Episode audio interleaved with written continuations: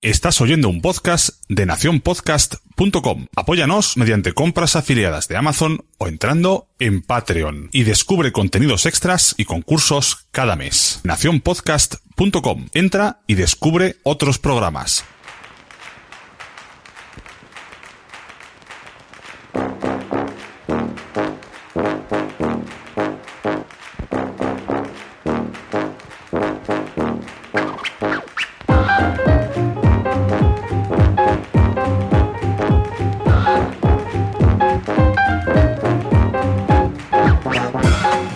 Bienvenidos a un nuevo episodio de Por qué Podcast, el único programa que navega cada mes hacia rumbo desconocido para regresar cada día 15 al mismo puerto, tu reproductor favorito. Lo primero es, como siempre, presentar a los compañeros e invitados que tenemos en esta ocasión. Desde la Batcueva, combatiendo al mismísimo Joker, tenemos a nuestra portadista, la señorita Blanca Santamaría. Hola. Montado en su moto, escopeta en mano, al ritmo de Guns N' Roses, tenemos a nuestro T600, el señor Francisco Marvel. ¿Qué pasa, chavales? Perdida en la ciudad de Nueva York, aunque no en Navidad, tenemos a nuestra compañera, la señorita Bárbara Ramón. Muy buenas, aquí estoy preparando trampas.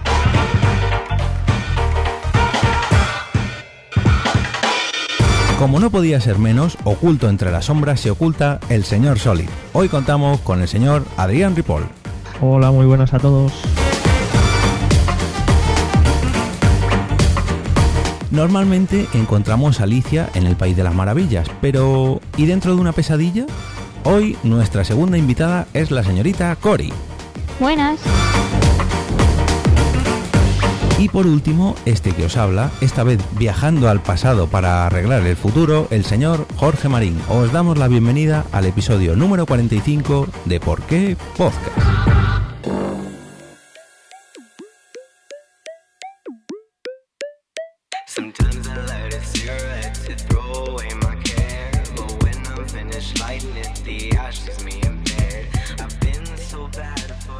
Lo primero que hacemos siempre cuando, cuando comenzamos el capítulo es darle paso a nuestros invitados para que se autopresenten un poquito, para que nos den un poquito de información para saber de dónde vienen.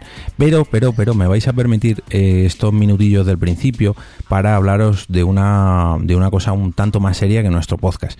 El señor César Santamaría, de parte de Osman, oh, Oxfam Intermon, o Intermon eh, se ha puesto en contacto con nosotros y con muchos otros podcasts para eh, llevar a cabo el podcast Action Day. ¿Qué es el podcast Action Day? Bueno, pues es que se han juntado eh, varios podcasts y Oxfam Intermon para apoyar una causa, la causa de los refugiados. Estamos eh, recogiendo firmas, hemos estado durante estos últimos días o estas últimas semanas eh, spameando un poquito por las cuentas de redes sociales para que todo el mundo visitara eh, la web de, del podcast Action Day y firmar allí las peticiones. Y si todavía no lo habéis hecho y estáis mm, cerca del día 15 cuando se publica este episodio, por favor os pedimos que entréis en esta web y firméis si todavía se puede firmar o si no, hacer un poquito de caso, hacer algún donativo para apoyar a los refugiados porque, en fin, hay que, hay que arrimar el hombro. Bueno, y después de esto vamos a alegrar un poquito el podcast, vamos a presentar a nuestros invitados de hoy, los compañeros, bueno, mejor dicho, algunos de los compañeros del podcast Hot Factory. Bienvenida Cori, bienvenida Adri, bienvenido Adri, perdón. Hola, hola, hola. Buenas. ¿Qué tal? ¿Cómo andamos? ¿Mucho calor? Bueno, nada que un ventilador no pueda Arreglar. sí, Sobre todo después de venir de la playa. sí, vosotros da- venga, a dar envidia. darnos envidia a los madrileños. Bueno, mm, yo, yo ya les conozco a esto de Hot Factory, pero para la gente que no os conozca, explícanos un poquillo mm, qué es lo que hacéis eh, en Hot Factory, mm, que lleváis ya no sé cuántos mil programas ya, en no sé cuántas temporadas, en fin, que sois veteranos, lleváis eh, una, un largo trayectoria, pero coméntanos un poquillo, ¿de qué va Hot Factory, qué hacéis allí y sobre todo quién es el jefe? Que este- este- esta pregunta me interesa. El jefe, bueno, quien intenta controlar un poco a esta jauría, pues soy yo, Adrián. Y nada, Hot Factory básicamente pues es un podcast que ahora justo nos hemos hecho quincenales. Eh, ahora estaremos cada dos semanitas en los reproductores. Y básicamente lo que hablamos es nuestra vida, por así decirlo, en el sentido del ocio. Porque en realidad lo que ha- hacemos es tratar los típicos temas, música, cine, series, cómics, videojuegos, eventos, eh, en fin, de todo el ocio que consumimos, pues eh, damos nuestra particular visión de dichos temas en el podcast y pueden ser cosas de actualidad, pueden ser cosas que tengan 10 años o que simplemente cuando nosotros lo, lo vemos o lo tocamos, pues es cuando hablamos de ello. Y en un tono, pues eso, muy sincero, o sea, no, no nos cortamos a la hora de tener que sacarle las cosquillas a las cosas o todo lo contrario, si nos parece bien, pues damos nuestros motivos, pero sobre todo eso, sobre todo sinceramente y sin, vamos, eh, sin estar coartados por nada, por así decirlo. También dicen que, bueno, que hablamos un poquito mal, pero eso yo creo que son habladurías. Son conjeturas. Son rumores, sí, sí. Hombre, hay que, hay que mencionar que, que nosotros en el Interpodcast este año, en el 2016, en las charletas 112, les, les parodiamos a ellos, hicimos Interpodcast a ellos en Host Factory. No sé si- yo no pude participar, pero los compañeros Johnny Archain y Marta hicieron el, epi- el episodio especial. Sí, hablando Sí. del cuervo. Y en su momento recuerdo, hace fue hace dos años, ¿no? Sí, de hecho hicimos Eh. Interpodcast, o sea, nos tocó Porque Podcast y Hot Factory. Y viceversa. Ya, pues, eso eso, es. Efectivamente. Eh, El año podcast. pasado, me parece. Y viceversa. Bien, bien, me gusta, me gusta el nivel de los chistes. Bueno, yo definiría, si me permitís, yo definiría Hot Factory como un podcast de ocio sin pelos en la lengua. Y sobre todo, mm, me siento muy identificado con Adri por lo que comentabas de la jauría, porque hay veces que se lían algunas, tanto en Hot Factory como en Por qué Podcast, que en fin. Es que tú tienes al enemigo en casa, ¿eh? no por nada, ¿eh? Sí, sí, bueno, hoy... Ah, ahora que no te oye, ¿no? Sí, hoy Tengo está en casa, pero no aquí. Ahora, ahora se incorporará, vamos a ver si la podemos escuchar, pero vamos a hacer un poquito de, de trampas en el podcast. Vamos a ver qué, qué título le vamos a poner al capítulo y como siempre para ello tenemos a nuestra compañera Blanca Santamaría. Episodio 45. ¿Por qué segundas partes siempre fueron buenas?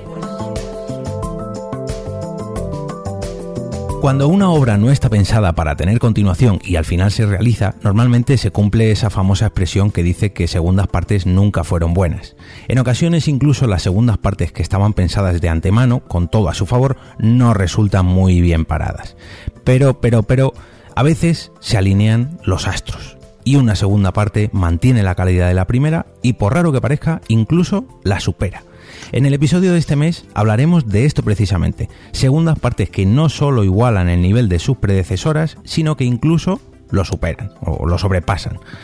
Hoy cambiamos la expresión para dar un título a nuestro episodio. Hoy hablaremos sobre por qué algunas partes siempre fueron buenas. Y para el episodio de hoy hemos eh, traído, hemos recopilado cada uno de nosotros, de los que estamos aquí, pues una segunda parte de algo, ya sea de una serie, de una película, de, un videojuego, en fin, de cualquier cosa que, que haya salido bien en general, que, que la primera parte fuese bien, pero que la segunda, pues lo que he dicho antes, que mantuviese el nivel o incluso lo superase. Eh, normalmente, cuando los eh, compañeros, digamos, más veteranos están aquí, siempre empezamos con Quique. Pero como Quique no está, Fer tampoco está, Carmen tampoco está y Blanca mm, vendrá un poquito más adelante, directamente pregunto, ¿quién es el primero que se quiere animar? Bárbara. Venga, vale, pues yo. Vale. Bien, eh, desde hace un mes lo que hacemos para no liarnos mucho es poner eh, el látigo de oro y esto en qué consiste, en que cada uno de nosotros tenemos unos 10 minutillos de tiempo, por así decirlo, para tratar nuestro nuestra segunda parte, por así decirlo, lo que hemos lo que hemos venido a tratar hoy. Pero ya que hoy estamos menos de los habituales, vamos a alargarlo un poquillo y voy a poner el cronómetro del látigo de oro en 12 minutos. Así que Bárbara, coméntanos la segunda parte que has escogido tú y tu tiempo empieza ya. Pues yo la segunda parte que he escogido.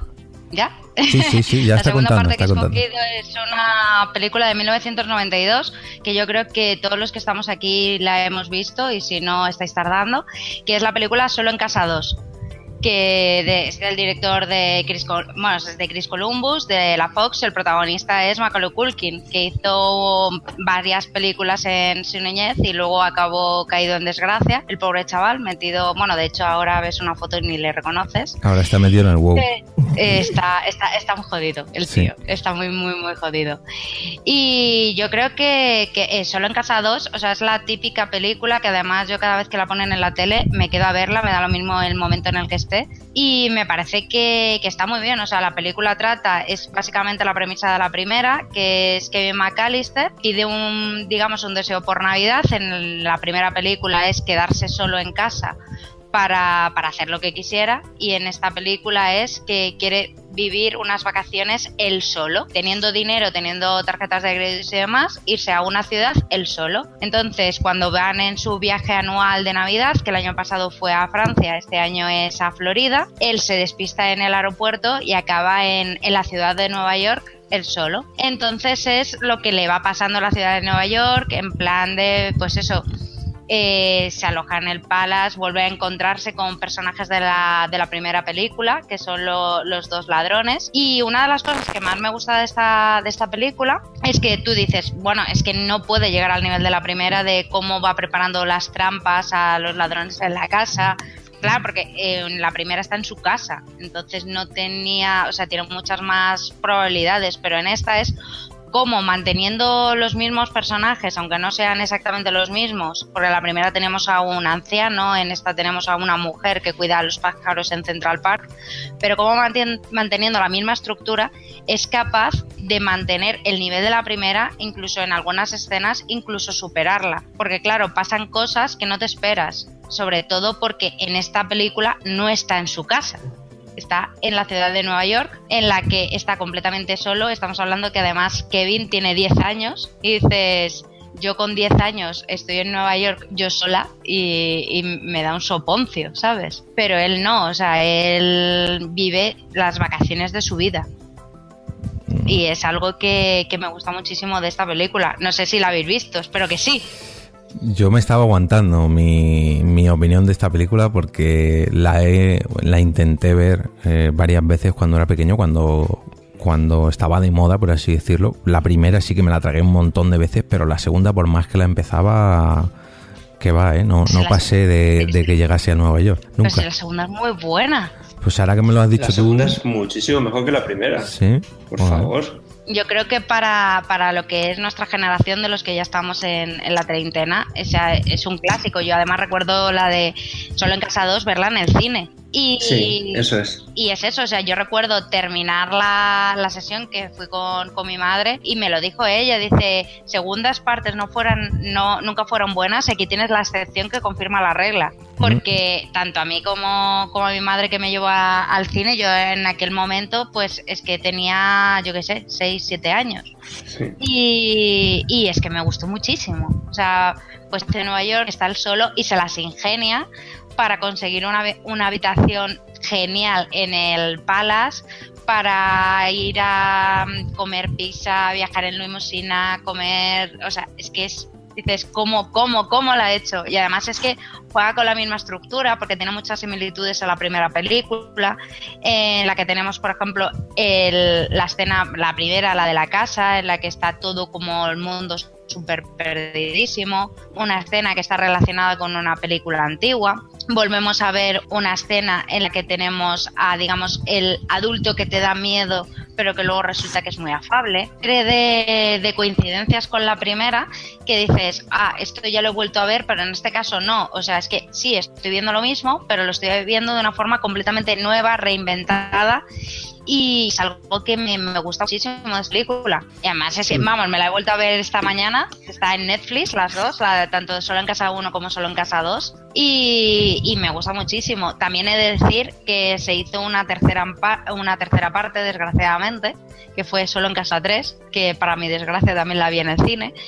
Y es una de las peores películas que he visto Joder. porque o sea es que no tiene nada que ver. O sea que quitar a, Mac a Macaulay Culkin fue un error pero que luego aparte que pusieran al niño este piojoso con que además una O sea, era una historia porque la de Solo en Casa 3 es en plan de que el niño se queda solo en casa porque está enfermo y intentan unos ladrones entrar, entrar a robar, pero es que no llega, pero ni de lejos.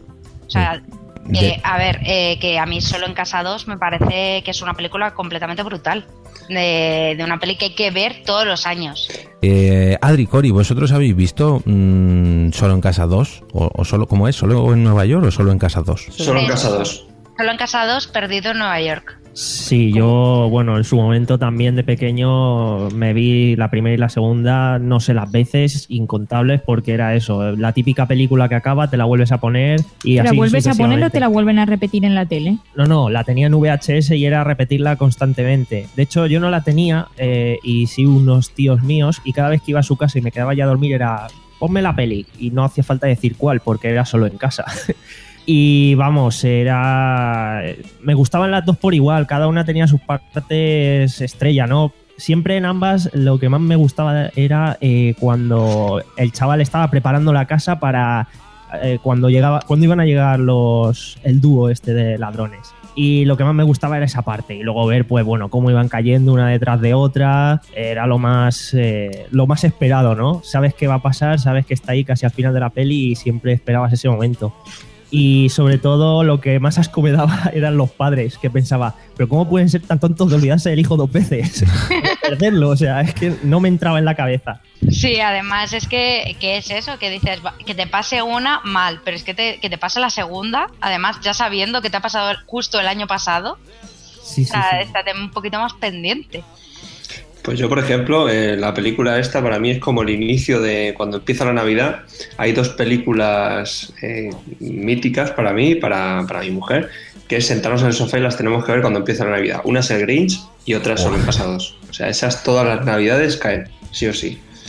Empiezan a salir los trapos sucios de tus películas favoritas. Tenemos aquí que con cómo conocí, no, con cómo entrenar a tu dragón y ahora a Frank con el Grinch. Hombre, a Sí. ver, que la quiera... El- ¿Es de tus películas Eh, favoritas? No, pero son, no es que sea de mis películas favoritas, pero es como...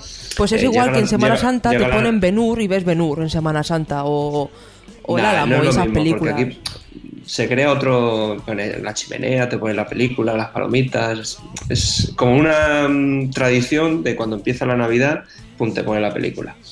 Bueno, pues este año lo hacemos. Sí, claro. Es que es eso, es que yo creo que además Solo en Casa es, es una película que, que quien más y quien menos, o sea, hay muchísima gente que la ve todos los años. De, yo desde, de hecho, yo veo ta- Solo en Casa y Solo en Casa 2, yo las veo todos los años. Y es que no me canso de verlas. Hombre, son películas que cuando te las echan en televisión las ves porque te entretienen. Mira, por ejemplo, otro día echaron Jumanji y yo me la vi porque es una película que a mí me entretiene muchísimo. Son películas Sí, que muy- Muy buena. Mm. las veces que las veas no te, no te cansas y siempre descubres algo nuevo. Mira, de hecho, este, este, estas navidades pasadas estuve en, el- en todo lo que fue el comienzo de la Navidad en Nueva York, el encendido de luces y tal, y el, el recepcionista del hotel le preguntábamos eh, más o menos ubicaciones carismáticas en Navidad y nos dio una guía, nos dio un folleto de sitios clave que se había rodado la película. O sea, el, mismo del hotel te dijo, mira, tienes que ir aquí, aquí, aquí, que son escenas que se rodaron en esa película. ¿sabes? Y el estar en, en, en esas, en esos sitios, encima en Navidad como en la película, pues a mí me, me gustó bastante, la verdad, no, no te lo voy a negar. Hombre, yo es que siempre he pensado que si voy a Nueva York y más si voy a Navidad, yo tengo que, que ir a los mismos sitios a los que fue Kevin McAllister. Pero tú sabes lo que es el Rockefeller Center, tú lo ves en la, en la, en la película, pero tenerlo delante ya es Brutal. ¿no? apoteósico, sí. Pero bueno, quitemos. Apunta el cliché mío de, de películas favoritas, Jorge. Vale, vale, vale. Yo Y me que la no, anoto. que no se olvide, no se olvide. Anoto. Mira, además, como, como película para sortear, yo creo que la de Solo en Casa sí que podríamos llegar incluso. No, no va a ser la de este eh, capítulo, o sí, eso habrá que verlo luego en el Zulo de Becario, pero sí que es una de esas películas que mola tener ahí para, pues eso, para verla. Yo la verdad que reconozco, no, no, no la he visto hace mucho. Pero sé que cuando Nerea crezca un poco se la vamos a poner seguro. Y ya de paso me quitaré la espinita de Solo en Casa 2. Eso, lo que tienes que hacer, Jorge, es ¿No lo has ver solo en? Casa 2 ya. Que es No. que además está en Netflix. Hola. No, es que se lo comentaba antes a Bárbara Blanca cuando tú no estabas, que yo la he empezado a ver varias veces de pequeño, pero como no, no sé, no me llamaba la atención, la acababa quitando. No, no la Madre mía, visto. qué infancia. Bueno, Eh, bueno, ¿algún, ¿algún último dato de, de esta película antes de dar el latigazo? Eh, que está aquí el tiempo todavía que sobra. una- una curiosidad que yo est- investigando un poco por la película me ha sorprendido y es que las escenas del aeropuerto que salen en Solo en Casa 2 en esta ocasión fueron muy difíciles de rodar por la fama que tenía Kevin McAllister, bueno, Macaulay Culkin, en la que tuvieron que ponerle, porque el aeropuerto seguía funcionando mientras ellos estaban rodando la película y lo tuvieron que poner una escolta de, de seguridad debido a la fama que ya tenía Macaulay Culkin en aquel momento. Sí, y que, que- fue una, fueron unas escenas muy, muy difíciles de, de rodar precisamente por eso. Y mira ahora cómo está. Cuando- John Junkie perdido, el pobre. Sí, Jonky en el WoW, lo, como, lo hemos comentado antes. Eh, cuando rodó, yo creo que más todavía, cuando rodó solo en Casa 2 es cuando estaba totalmente en la cresta de la sí. ola. O sea, Estaba arriba. sí, ahí. sí, Sí, sí. de hecho, eh, por aquella época rodó El Buen Hijo y los padres de, de Macaulay Culkin, que fueron los que obligaron a su hijo a ser actor, eh, dijeron que mm, Macaulay Culkin rodaba solo en Casa 2 con la condición que rodara el, el Buen Hijo también, que fuera el protagonista del Buen Hijo junto a Wood. Joder. Y, y es eso, porque los padres querían encalzar a, un, a la carrera de Macaulay Culkin a una, digamos, más dramática, que fuera más profesional, para poder seguir chupando del bote de, de Macaulay Culkin. De hecho, eh, Macaulay Culkin dejó de actuar porque los padres le robaron absolutamente todo su dinero, le trataron muy mal a lo largo de, su infancia y, lo tuvieron explotados, tanto a, a Macaulay Culkin como a Kieran Culkin. Lo que es el hermano, que sale también en la película, en la- en- tanto en las dos, como en la primera como en la segunda, que es el que hace el personaje de Fuller, que es el, el primo de, de Macaulay Culkin, y lo intentaron hacerlo también con Quinn Culkin, que es la niña pequeña de del buen hijo, lo que pasa es que Quinn Culkin hizo esa película y, y ya hizo demasiadas. ¿Cuántos Culkin hay? Madre mía. Este es como, Ahí, como creo- Joselito. Pobrecillo. si no un Si un no me niño equivoco, explotado. son siete hermanos. Joder. Y, y además es que todos, cada uno de ellos, los padres les intentaron explotar de diferentes formas, ya tanto en la danza como en actuación, como en cantantes, pero los padres tuvieron hijos para sacarles la pasta. Sea, Bueno, para eso tuvieron los hijos. como el refrán ese de vive de tus padres hasta que puedas vivir de tus hijos, pues esto lo adelantaron un poquito. Bueno, suena por ahí el látigo de oro y no ha podido Blanca ponerlo eh, al principio, pero le voy a pasar al testigo a ella para que lleve el control. Eh, ¿Te animas a comentar tu segunda parte, Blanca? ¿No? No, no, yo dejo ¿Pasas? pasar. Toma, pues ahora, quédate con el látigo ¿Pero y el hablado? siguiente. Solo Bárbara. Ah, vale. Ha llegado, ha llegado pronto. Eh, ¿Alguien uno se anima o, o dirijo yo la batuta? Venga, dale tú. Tutorea, hijo. Ah, pues ala. mm, Venga, Cori. Bueno, Ala. no, Adri. Así somos chico, chica, chico, chica. va, mira, bien, bien, me gusta, me gusta. A ver, Adri, ¿qué nos traes tú? ¿Qué Bueno, segunda pues parte? Yo, como no podía ser de otra manera, os traigo un videojuego y va a ser eh, Metal Gear 2 Solid Snake. Eh, es un juego para una máquina que, bueno, y un juego que es más antiguo que yo. Una cosa, Eh. me, ima- me imaginaba que iba a traer el Metal Gear, no sé por qué. No sé, a mí también me extrañaba. Eh, bueno, pues eso eh, lo dicho, Metal Gear 2 Solid Snake, un juego que se lanzó en el 20 de julio de 1990 en exclusiva para esta máquina, la MSX2, que más que una máquina en sí era una- un estándar de ordenadores. Entonces, eh, bueno, fue el segundo título de la saga Metal Gear. Segundo título oficial, porque hay que decir que eh, es curioso con este juego, porque la entrega original salió pues igual para MSX, eh, lanzada por Konami, dirigida por Hideo Kojima, pero eh, digamos que este hombre planeó ese juego, lo lanzó y ya está, se olvidó, se puso a hacer otras cosas. ¿Qué pasa? Que bueno, se creó una segunda parte de ese juego, el hermano bastardo, que salió para la NES, la Nintendo, en el, territorio estadounidense, porque bueno, allí se lanzó también una primera parte un poco modificada y adaptada más a, lo que es ese mercado, ¿no? El de estadounidense, pues más tirando a la acción, menos infiltración y tal. Y eh, bueno, pues eh, tuvo éxito y salió, lo dicho, una segunda parte bastarda, ¿vale? No tenía nada que ver con la primera original. ¿Y qué pasa? Esa segunda parte, pues bueno, era mejor que la primera, pero aún así no llegaba al nivel. Entonces, en este caso, la segunda parte no superaba al original. Pero el caso es que viendo eh, la historia que se había montado, el creador del original pues decide sacar una segunda parte que haga justicia a la primera. Y así nace este Solid Snake que, eh, bueno, eh, sí que realmente viene a imponer unas cosas en esta franquicia que básicamente han perdurado hasta hoy en día, hasta la última entrega, que es el Metal Gear Solid 5, que se, estrenó en 2015, el 1 de septiembre. Y bueno, para el que no conozca Metal Gear, hay que decir que es pues, una saga de videojuegos eh, que se desarrolla en un universo alternativo, en una realidad alternativa, por así decirlo, donde, bueno, a pesar de que es en la misma época que ahora, es decir, en esta etapa, en el siglo XXI, pues se permiten ciertas licencias, ¿no? Entonces, eh, por ejemplo, bueno, hay multitud de cosas paranormales, eh, tecnología muy avanzada que por supuesto en los años en los que se basa pues no existen en la realidad. Pero bueno, también se permite pues eso, determinadas idas de olla que prácticamente lo que la han hecho famosa esta saga. Entonces, este Metal Gear 2 lo que viene a sentar, pues como he dicho, son las bases, ¿no? De, lo que es la saga. La gente, por ejemplo, el Metal Gear que más conoce, o por el cual esta saga saltó a la fama, porque recuerdo eso, que este, las dos primeras entregas salieron para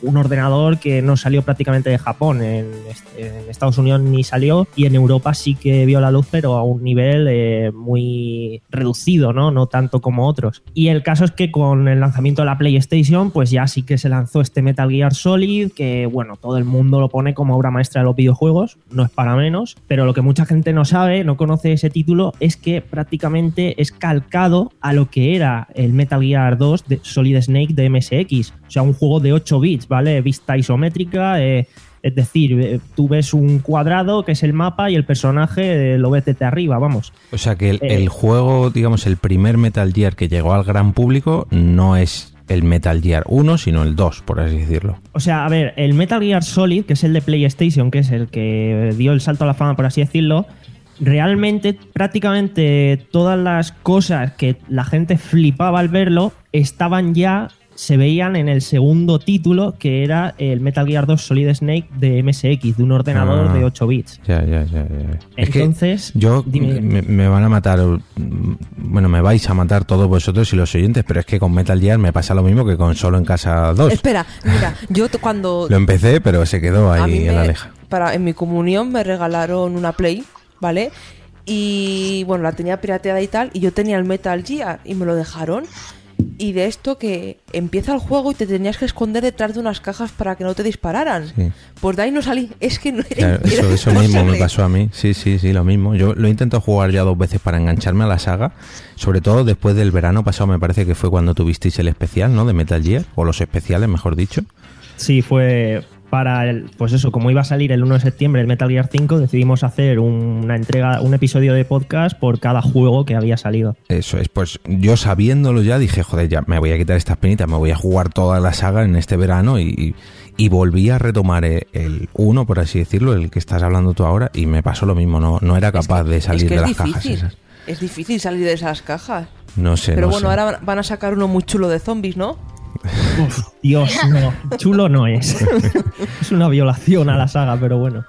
Que igual está chulo, eso es lo jodido, que igual luego mola, pero con Metal Gear, el nombre de Metal Gear ahí no tendría que estar. Es que los zombies están de moda, no puedes hacer otra cosa. Ya, pero uf, es que con Metal Gear han habido muchas historias. Es lo que decía, el director Hideo Kojima, eh, después del último juego, o le largaron o se fue él, hubo bastantes problemas con el desarrollo del último juego y en fin, que ya no está en la empresa. Claro, se te va el director de toda la saga. ¿Y qué haces? Pues decides sacar una pachinko, que básicamente es una tragaperras en Japón, y un juego de zombies basado en Metal Gear. Como Eh, dicen ellos, vender humo. Sí, vender humo y vender hasta su madre, porque es que no, no tiene otro nombre. Son japoneses. Ya, pero bueno, Pues también los japoneses dicen que son muy leales y todas esas cosas, pero aquí no lo están siendo. Sí, para sus bolsillos. Eso sí. Y, mm, y después de este Metal Gear eh, Solid 2, eh, no, es que me pierdo, no sé si es, es que es Metal un Gear lío, o Metal porque Gear ver, Solid está 2. Metal Gear, Metal Gear 2 Solid Snake, y luego está Metal Gear Solid y Metal Gear Solid 2 Sons of Liberty, que se salió para PlayStation 2. Y ese es eh, el segundo, por así decirlo, que más llegó a la gente. Claro, a ver, digamos que las dos primeras entregas fueron lanzadas, pues eso, para un ordenador que pff, prácticamente poco se vio fuera de Japón el juego. Aquí es que no tuvo lanzamiento original, quien lo jugó fue de importación. Entonces, claro, eh, Metal Gear Solid, que se lanza en PlayStation, que es una consola que en el año 98, cuando sale este juego, está totalmente asentada en todo el mundo, pues deciden cambiarle el nombre y un poco reiniciar la historia. De hecho, cuando se lanza eh, Metal Gear Solid, pues es cuando un poco empiezan de cero. Sacan Metal Gear 2, Metal Gear 3, Snake Eater, pero en realidad todo sigue una misma trama, todo sigue el mismo, en el mismo universo. No es que hagan un reinicio ni nada, pero aprovechan ese tirón de haber sido lanzado el juego en PlayStation, pues un poco para empezar de cero y llegar a más gente. Porque claro, eh, realmente ese juego iba a ser Metal Gear 3, pero si sacas un tercer juego que la gente no conoce los otros dos, eh, fue básicamente por motivos comerciales el cambio de nombre, no por otra cosa. Mm, Y es un lío. la sí, verdad. sí, no, no. eh, Yo que estoy, la veo así la saga desde lejos, me lío, me lío. Pero otra que también tengo ahí pendiente, siempre, y más con lo larga que es. Pues no sé cuánto vas a jugar. No, esta me da a mí que se va a quedar pendiente. Pero, Ah, pero igual el de los zombies no está mal. No, pero sí que todo el mundo, ya no de esta en concreto, sino de la saga, dicen que mantienen muy bien el nivel, salvo el último, el, el que sacaron este que se fue Kojima de la de Konami, sí que todo el mundo coincide en que se nota que al final del juego no, no está él, por así decirlo, que le faltó Básicamente el faena. juego está incompleto, está inacabado. O sea, se han hecho muchas guarradas con ese título y cuando lo juegas te das cuenta de que el juego está muy pulido, está muy bien, pero que le faltan partes y no son cosas que vayan a sacar en DLCs ni nada, es que simplemente no están acabadas. Y bueno, el descontento en general es ese. Que Konami, bueno, también es que es un juego que está en desarrollo muchísimos años y claro, había que sacar dinero de algún lado. También estaba la cosa ahí de que el juego lo partieron en dos en un momento del desarrollo y fue cuando lanzaron el Ground Zeroes que la gente se quejó del precio y la duración que te costaba 30 euros y te duraba menos de dos horas la primera vez. Entonces, claro, este juego ha estado desde casi el primer día pues pegándose batacazos por decisiones comerciales de Konami, no por otra cosa. Porque el juego es eso, no les han dado tiempo a terminarlo, pero es que es un-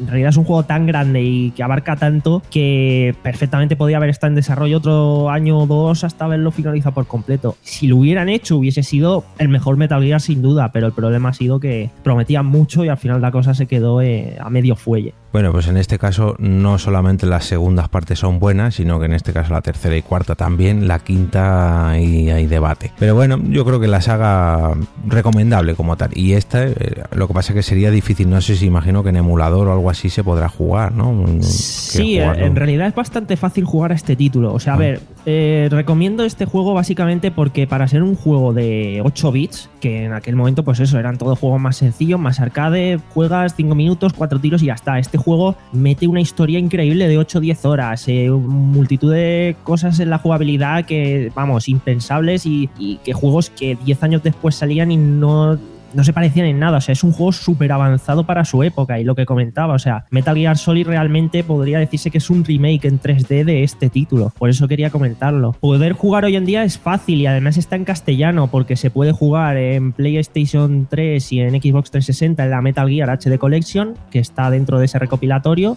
y en PS Vita, que también se lanzó, y por supuesto en emulador, que también está disponible. Bueno, pues eh, a ver si me animo. Me cojo la colección esta que era la que me quería comprar el año pasado, pero Déjate de Al gastar final en emulé. calla. Al final emulé por empezar el 1 otra vez. Digo, venga, va, si me engancho al 1 me compro la colección, pero pero se quedó en el camino. Pero sí que es una saga que tengo ahí. Bueno, te puedo La dejar yo la, la Play 1 y el Metal Gear Solid. Sí, bueno, sí. No tengo tiempo para conectar la 4, que la tengo aquí enchufada y todo. Voy a tener Que no tiempo tiene, para conectar mira, la 1. que no tiene tiempo, está todo el puto día jugando al Far Cry. Pero porque estamos de vacaciones. Gastar dinero en videojuegos nunca es un mal gasto. ¿Ves? ¿Ves? Ese entretenimiento que dura Sí, horas y horas. Pero solo para ti. Coño, pero tú juegas también. ¿Por qué no juegas tú? Porque no quieres. Ya está. Siempre Bueno. puedes jugar a los videojuegos de los demás. Claro, eso es. De hecho, tú te compro yo a ti juegos aposta para ti y tampoco juegas. O sea que no me vengas porque con no tengo tiempo de ponerme a jugar a la Play. Bueno, Blanca, venga, que te veo con ganas de hablar. ¿Cuál es tu. tu Pero- iba a decir tu bluff. Todavía estoy bueno, en el episodio nadie pasado. tiene que comentar nada del Metal Gear. Eh, bueno, alguno ha jugado, opiniones en general. Yo es que ya digo, empiezo a jugar Es que- al 1, pero no. Y es que yo los, los shooters, sinceramente, yo no, no juego, no, no son juegos que me gusten. Y luego, aparte, es que cada vez que juego un shooter me mareo mogollón. Así que ya lo abandoné hace mucho tiempo el intentar jugar a, a algún juego de este estilo. Yo también, yo soy malísima. No, pero estos no son shooters, o sea, no se ven, digamos. No es como el. Call of Duty ni Claro, nada, no. sino- Lo ves es en tercera tercera persona o algo así. Bueno, pues entonces a lo mejor le pido a Fer que me lo deje. Bueno, pues Este juego hay- hay que darle una oportunidad porque más que por las mecánicas en sí, o sea, por lo jugable, que es divertido, es la historia, es la trama que se montan, o sea, es una historia que comienza en el año pff, 87, 88, 87 y ha acabado el año pasado, o sea, han sido casi 30 años de juegos que han ido lanzando continuando una trama súper tocha y que al final, claro, le han dado un final que lo ha conectado todo. Y es que es muy grande por eso. O sea, es más la historia que lo que es el juego en sí. De hecho, para el que se quiera enterar de la historia y no quiera jugar a los juegos o no tenga tiempo, no le resulten atractivos, por así decirlo, se puede escuchar los especiales que hicimos porque básicamente lo que hacemos es narrar la historia de todos los juegos y aunque solo sea por eso, por enterarse de la historia, es que merece la- mucho la pena, de verdad. sí, yo lo que he oído a todo el mundo que ha jugado la saga en sí, que merece mucho, mucho, mucho la pena. Bueno, pues ahí queda la, la recomendación de Adri, del señor Solid, recomendando, como no podía ser menos, Metal Gear. A ver, Blanca, ¿cuál es tu segunda parte que has elegido como mejor que una primera o igual que una primera? Eh, la mía es Terminator 2. Me, está- me estás troleando. Digo, a ver si está atento, que está muy callado. Sí, te está troleando. Venga, está perdiendo tiempo ya. Esta vez controlo yo de nuevo el látigo igual, de si oro. tengo Venga. poco que hablar. Eh, yo he traído el Caballero Oscuro. Bueno, tú a lo mejor sí hablas poco, pero el resto no. El Caballero Oscuro, ¿qué, ¿de qué va? ¿Qué- Ah, de Batman, bien. Eh, se estrenó en 2008 Sí. y es de Nolan. El que no le gusta el 3D. Sí, tuvimos debate sobre eso el, el capítulo pasado. Y en el Zulo del Becario creo que nos han contestado sobre esto. Sí. Ya lo Yo veremos. contaré un chiste sobre esto también. Bueno, venga, a ver, el El Caballero de Oscuro. ¿Es mejor que la primera o igual que la primera? Es mejor que la primera. Bien. Y, y no sé, es que a mí esta peli, a mí, a mí las películas de superhéroes pues ni fu ni fa, son películas pues para mí normales, pero bueno, Jorge me obliga a verlas y no me, no me queda otra. Pero esta me gustó mucho lo que es la actuación de, del Joker. Hombre, ¿y a quién no? Que... Y además, te, al poco la palmó, pues ya te da más, ha triunfado más, yo creo que por eso. Hizo un No, papel de- de muerte. Sí, hizo un muy buen papel y que luego aparte hace poco salió una noticia que, que le han dado el, digamos, el premio al mejor Joker de, de la historia actual. Hombre, es que si te ves el Escuadrón Suicida, Jared Leto está para meterle dos hostias. Pero bueno, ahí entraríamos en debate. No estamos hablando del Escuadrón Pero- Suicida, sino del Caballero Oscuro. A ver, como película a mí me parece un peliculón. Y sobre todo, sobre todo por y, el Joker. y las y las a las escenas que están grabadas en IMAX, ¿no? Sí, eso es. Se ven genial, se ven muy muy bien. Más o menos yo diría con un 20... Hay cuatro. Hay cuatro no, escenas. ¿Cuatro? Sí. No, Sí. hay más. Cuatro. Seguro. Cuatro que igual te dura la escena 20 minutos cada una, pero hay cuatro. No, no, hombre, no sé, si me lo dices tan segura, eh, no lo sé, pero vamos, yo juraría que hay más de cuatro, pero bueno, que, que las que se están rodadas en IMAX, que se ven en, en un Blu-ray, por ejemplo, desaparecen las bandas negras estas típicas y se amplía por toda la pantalla, esas imágenes son la rehostia. Ya no porque se vean muy bien, porque están rodadas con super cámaras, sino por el propio plano en sí y, y lo que aportan a la película. Bueno, venga, que al final te robo yo tu, tu segunda parte buena. Más cositas del Caballero Oscuro. Si es que a ti te gusta mucho esta película. Claro, es que aquí ha sido ha sido bien recomendada. Bueno, sí, por ti, vamos. Si, si tengo que criticar algo de esta peli es que, vale, sí, se llama Batman el Caballero Oscuro, pero Batman se queda un poquito... En segundo plano, sí. Sí, Hombre, es que el ¿cómo se llama este tío? El Bale, ¿no? Christian Bale. El Christian Bale ya está de Batman ya No, no, no es que él lo haga mal o no, sino que sale más el... el Joker. No, mm, Ah, el- el Bruce. Banner, no, Bruce Banner es Hulk. Eh, El detective. Gordon. El detective. No, el, el detective también eh, es, es otro personaje y otro actor muy, muy, muy, muy bueno en esta película. Pero no, quiero decir el, el alter ego de Batman. eh, Bruce Bru- Wayne. Bruce, Bruce Wayne, Wayne, eso es. Sale mucho más Bruce Wayne que el propio Batman. Y ¿Quién es Bruce Wayne? El Batman. Batman cuando no es Batman. Claro. Ah, vale. Batman de calle, de paisano, pues Vale. es Bruce Wayne. Es eso. que, que sale mucho más como Bruce Wayne que como Batman. Y- pero también es lógico porque no, realmente el Joker, como no tiene ningún superpoder, no, no tiene que luchar con él, no, no tiene que luchar más con sus secuaces y con todo lo que organiza que con él. Entonces, No sé, pero.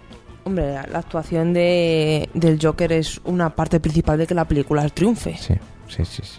Bueno, mm, decías del, del eh, Joker de Jared Leto que no ha salido muy A ver. beneficiado, pero espera. No, espera, espera, espera, déjame a quiero, mí. quiero abrir déjame un a mí, melón. Vale, déjame vale. a mí. A ver, lo ha hecho, a ver, tal y como actúa Jared Leto, lo ha hecho bien el chava, el tío. Pero el doblaje, el doblaje es penoso. Pero aquí ya sí claro, pero es te que nos son dos está cosas siendo. diferentes. O sea, te nos está Y- haciendo. Una no, cosa es que hables del Joker y no, otra cosa es del doblaje no, del Joker. No, y de todas maneras No también. golpes. No, calla, nos lo pintaron que iba a ser buah, un papelón, un papelón, un papelón. Hombre, tampoco ha sido un papelón. A ver, la historia es que Jared Leto, el personaje que hace del Joker, a mí me parece brutal. La cosa es que sí que es cierto que de hecho hay una demanda abierta en Estados Unidos que Warner ha jugado con publicidad engañosa y que promocionó la película como que iba a ser una película del Joker y el Joker tiene cinco minutos de metraje. Sí. Si le hubiesen dejado explanarse, yo creo que hubiese llegado a ser un, un gran Joker. De hecho, las pocas escenas que tiene, se come la pantalla. O sea, la risa de, del Joker, me refiero al original, o sea, es brutal. Yo, no- yo la vi doblada, pero sí que he visto varias escenas en versión original y, y las escenas del Joker a mí me parecen brutales. O sea, me parece un Joker que es muy bueno, es muy sádico y, y es muy diferente al Joker tanto de Jack Nicholson como de eh, como de ah se me ha pirado el nombre del Joker del. Oscuro. De Hugh Ledger, eso.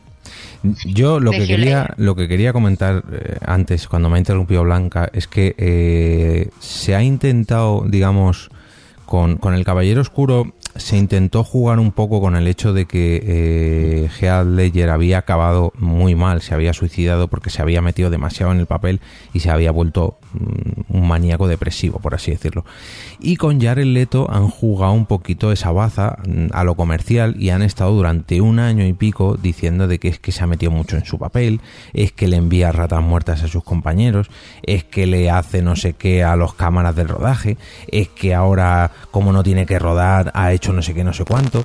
Pero de, de todas maneras es que Jared Leto para todas sus películas es así. Hombre, está un poco zumbado. Yo, no, en no lo- sé de las otras películas porque yo no se lo he oído O sea, nunca, pero de esta ha sido Jared- brutal, o sea, me Está- parece... Esta ha sido porque tiene más publicidad que otras películas que ha hecho. Pero, por ejemplo, cuando hizo la, la película de Chapman, la del asesinato de John Lennon, también se metió muchísimo en el papel, porque Jared Leto es un actor de método. Y de hecho, por ejemplo, yo siempre la recomiendo, la del asesinato de John Lennon, que me parece que, que Jared Leto como Chapman, o sea, hace un papel brutal.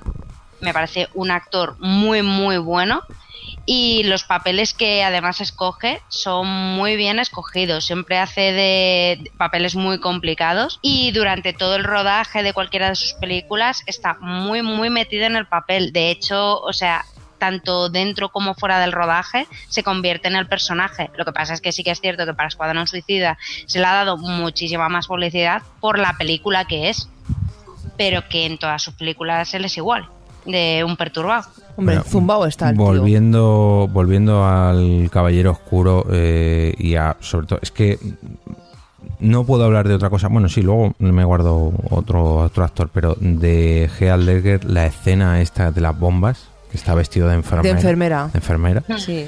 Que, buenísima. que no le funciona la pirotecnia del rodaje y se queda pulsando el botón y, y luego se mete en el autobús contemplando cómo, cómo se está destruyendo todo el hospital que ya digo, está rodada directamente en que, no funcionaba y el tío siguió actuando, siguió actuando, se activó, se activó la bomba, por así decirlo, los petardos, y él siguió su camino. O sea, es que es esa escena, yo cuando ya vi el cómo, no sé el cómo se hizo, sino el- los, los extras que vienen en el Blu-ray, cuando me enteré de esa curiosidad, por así decirlo, la volví a ver la escena y dije, joder, es que telita, telita, telita el tío este, cómo actúa y la pena que tenemos de, de que acabara lo que acabó pasando con él, que, que se suicidó. Una putada, pero ¿qué le vamos a hacer? Por lo menos quedó el, bu- el buen recuerdo de esta película. Y yo creo que también unas cosas de las que triunfan es por eso. Mm, ¿por el Porque morbo, dices suicidó. tú. El morbo, el... Pero mira, luego, No eh, luego, hombre, luego también una hizo la del Imaginarium del Dr. Parnassus, esa. Eso. Buah, esa sí que es- noso- yo la fui a ver también más por decir, joder, ha sido su última película, él no la ha podido terminar, voy a verla y no me... Pero a mí esa me gustó como homenaje precisamente a este actor o a su corta carrera, por así decirlo, cómo se prestaron eh, los otros tres actores, me parece o que tres o fueron. cuatro eran. Sí, cómo se prestaron a, a interpretar mm, el mismo papel, pero en, eh, con otro aspecto, por así decirlo, con otro... El mismo personaje, pero con distintos aspectos. Y sí que como homenaje me gustó mucho. Como película, pues bueno, no... no- eh, Además, no es que resolvieron muy bien que Heldegger se, se muriese en mitad del rodaje. Mm, sí. Sí, sí, porque no se lo nota. resolvieron muy, muy bien, porque claro, él iba a interpretar todo lo, lo que es al otro lado de- del espejo y, y se resolvió muy, muy bien. O sea, les quedó una película para las circunstancias muy redonda. Bueno, ¿y, y qué me decís de en esta misma trilogía que interpretan ya en esta solamente sale el Joker en esta película, en la, de las tres solamente sale en la segunda, pero en la Joder, trilogía la entera en la tercera, el que tiene la máscara en la cara, es que no sé cómo la dieron. eh, eh, tú dices Bane que es eh, mm, eh, eh, lo diré. Bueno, que iba a hablar de otro, de Gary Oldman, del comisario Gordon, que aparte Sirius de Black. Christian Bale, eh, Sirius Black también, sí.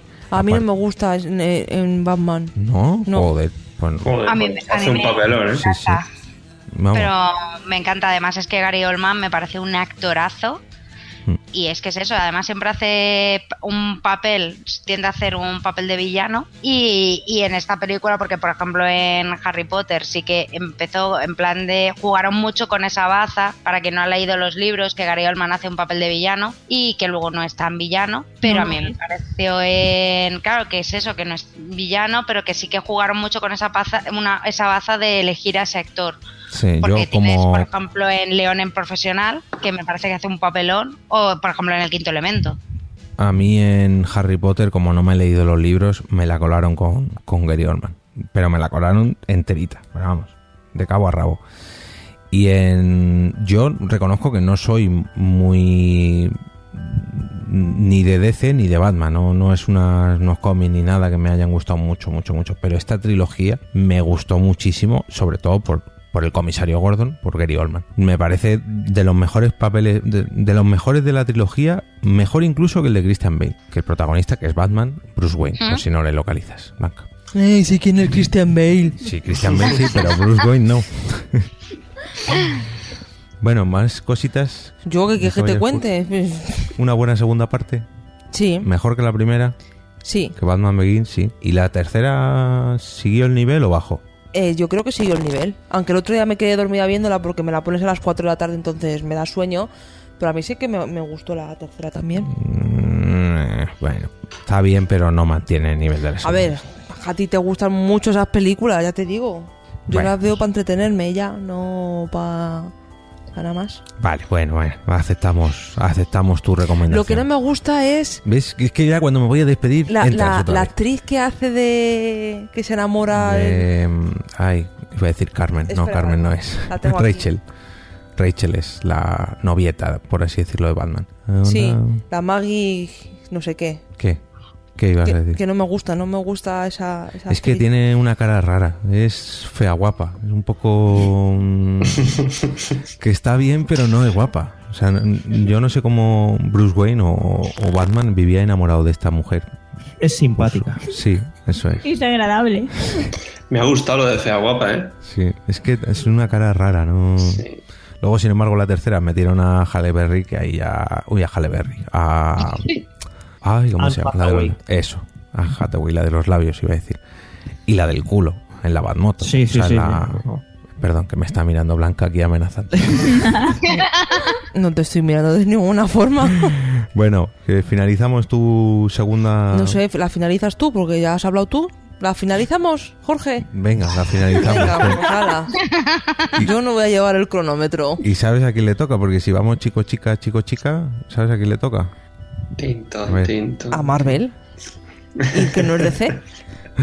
Venga, Fran, a ver, ¿qué nos Bueno, ya, tú? ya, ya lo ha anunciado ella, ¿no? Pero yo traigo sí. Terminator 2. Para mí fue un peliculón. La vi en el cine justo a la semana de- del estreno, porque era mi, coincidía con mi cumpleaños.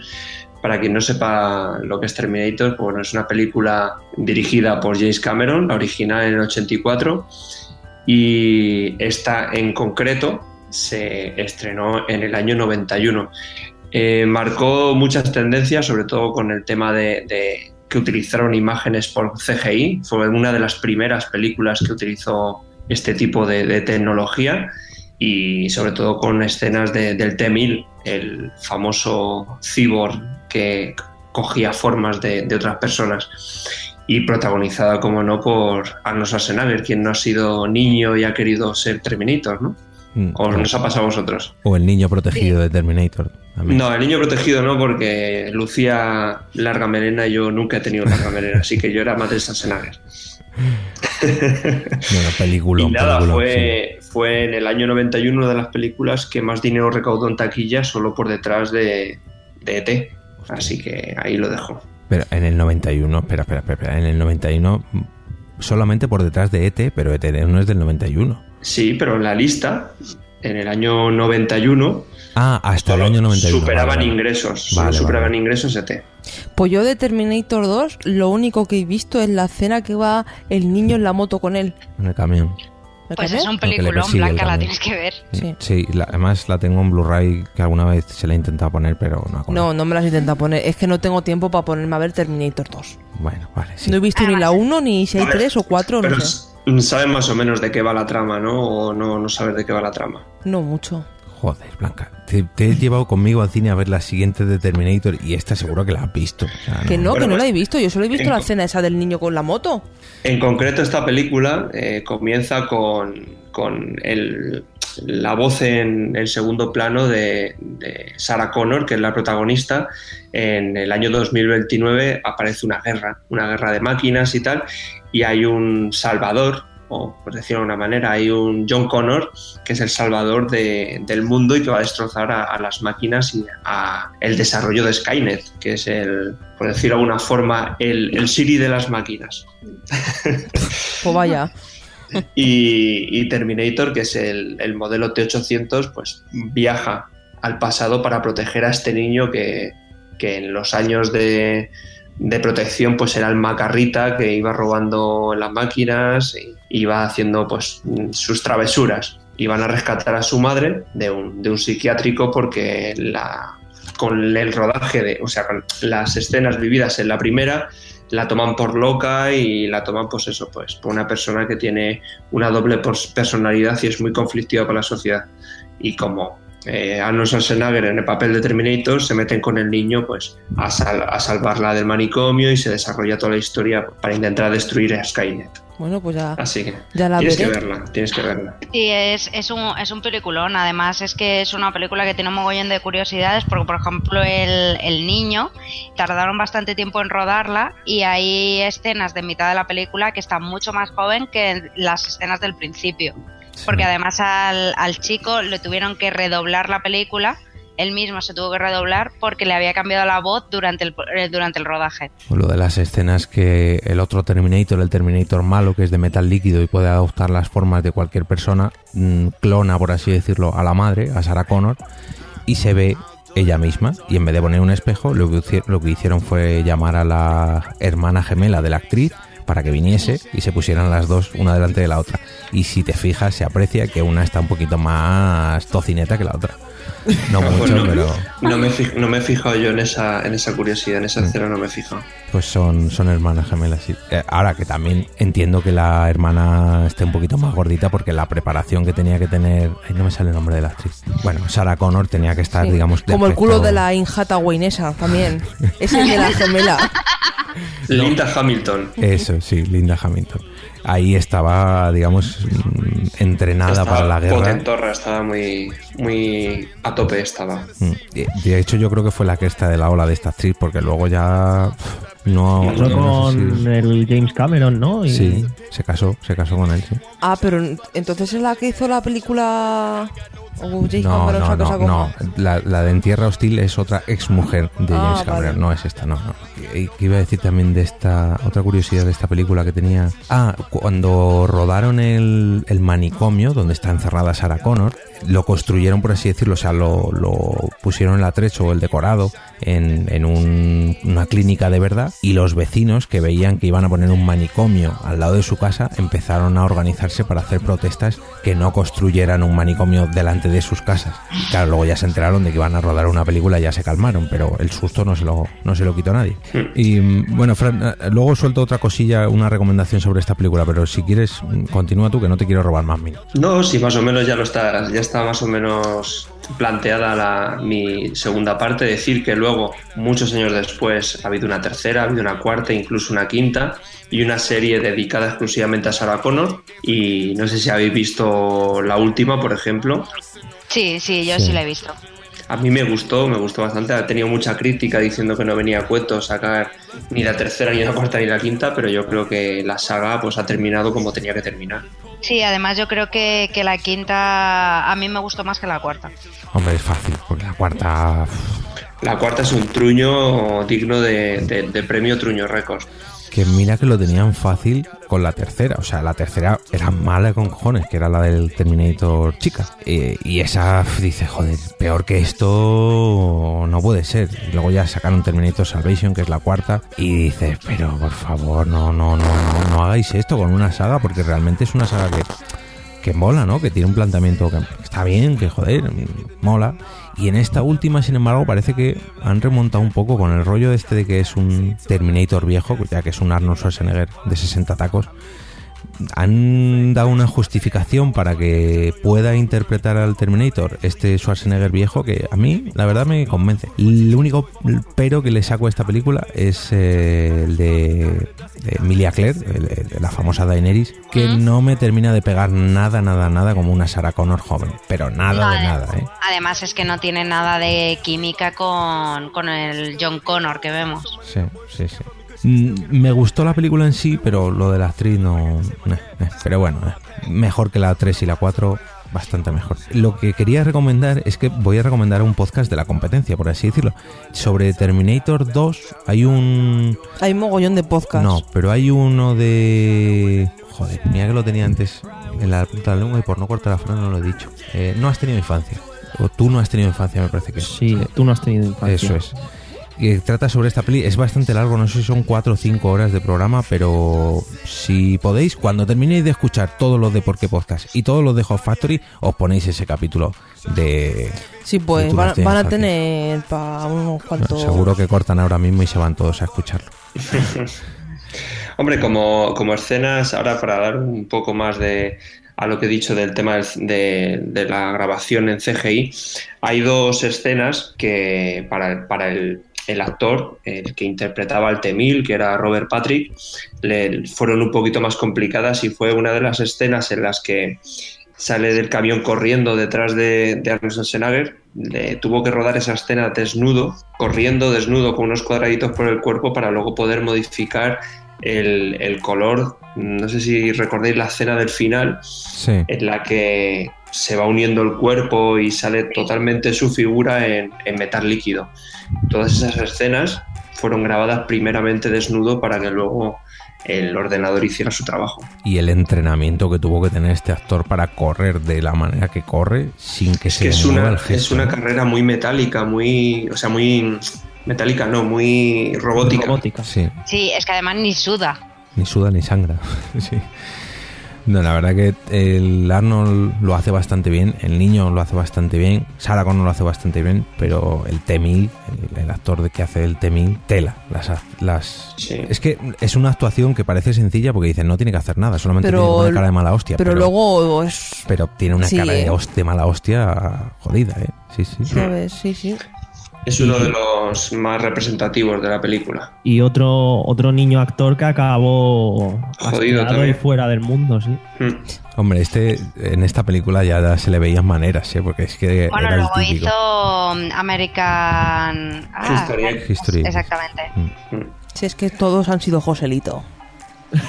Bueno, No, pero es lo que, lo que tiene. La, la niñez y mucho dinero es una combinación muy jodida. sí, mira, podríamos hacer un programa sobre infancias truncadas en Hostia, actores- mira el del niño de la que se avecina. El de aquí no hay quien viva. El de los burlados. Sí, otro, otro claro ejemplo de, de niños.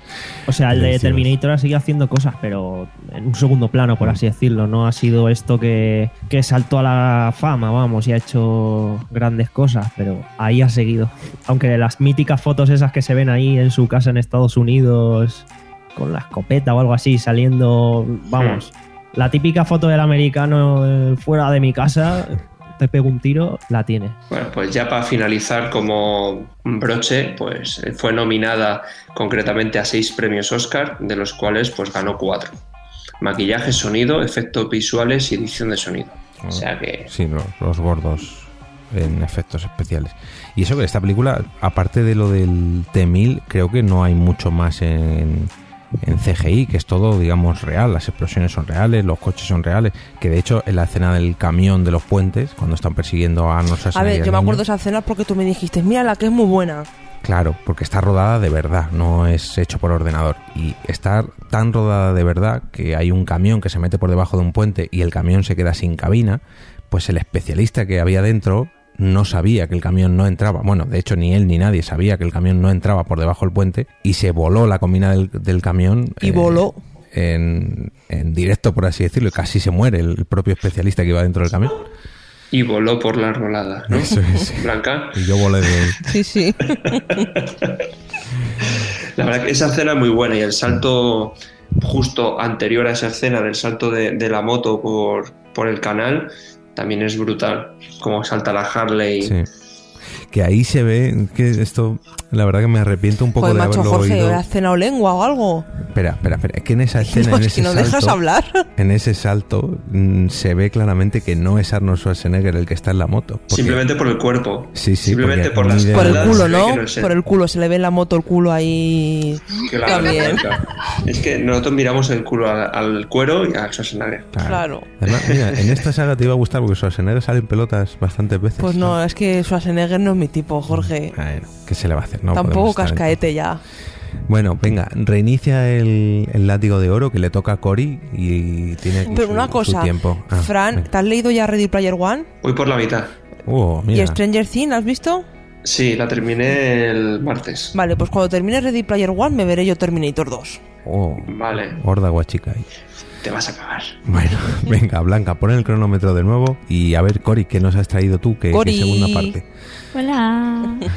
Pues yo he traído Alice Madness Returns, que es la segunda parte. O sea, los juegos de, de Alicia en el País de las Maravillas, que van después de la historia de, país, de Alicia en el País de las Maravillas y Alicia a través del espejo. Que el primero es American McGee's Alice, que fue bastante poco conocido, que salió solo en PC. Y os voy a hablar del segundo, que es Alice Madness Returns, que salió en PC, en PlayStation 3 y en Xbox, en Xbox 3- 360. Uy, hoy he comido X. Sí, Y nada, este ya me suena más. básicamente- Pues a mí no me suena. A mí sí por lo de la PlayStation, de verlo para la Mm. Play 3. Bueno, sabéis toda la historia de Alicia, ¿no? Sí. Más o menos. Más o menos. Y si no tenéis un montón de películas, versiones y animes para enteraros de la versión, aparte de los libros, Y capítulos de Hot Factory también. en la primera temporada. bueno, pues eh, básicamente en el primer libro, después de su vuelta del País de las Maravillas, un incendio pues quema toda su casa y a su familia, a sus padres y a su hermana. Pues ella desarrolla un trauma que la diagnostican como catatonia y le ingresan en un psiquiátrico. Y mientras está 10 años ingresada en el psiquiátrico, ella puede, bueno, se- su mente cree que entra y sale del país de las maravillas. Es, digamos que sería lo que te va, lo- a lo que vas a jugar en el, en el primer juego. Y en el segundo es después de este espacio de tiempo, de estos 10 años, a Alice le dan el alta y entra en un refugio para huérfanos, que obviamente sigue teniendo algún trauma mental y ella cree que ve visiones pero quiere ser una persona normal. Así que cada vez que, que vea al conejo blanco o que piensa que escucha a la oruga, intenta creerse que, que no es verdad. Pero claro, Es verdad. ahí está. ¿Y hay juego de esto en la Play 4?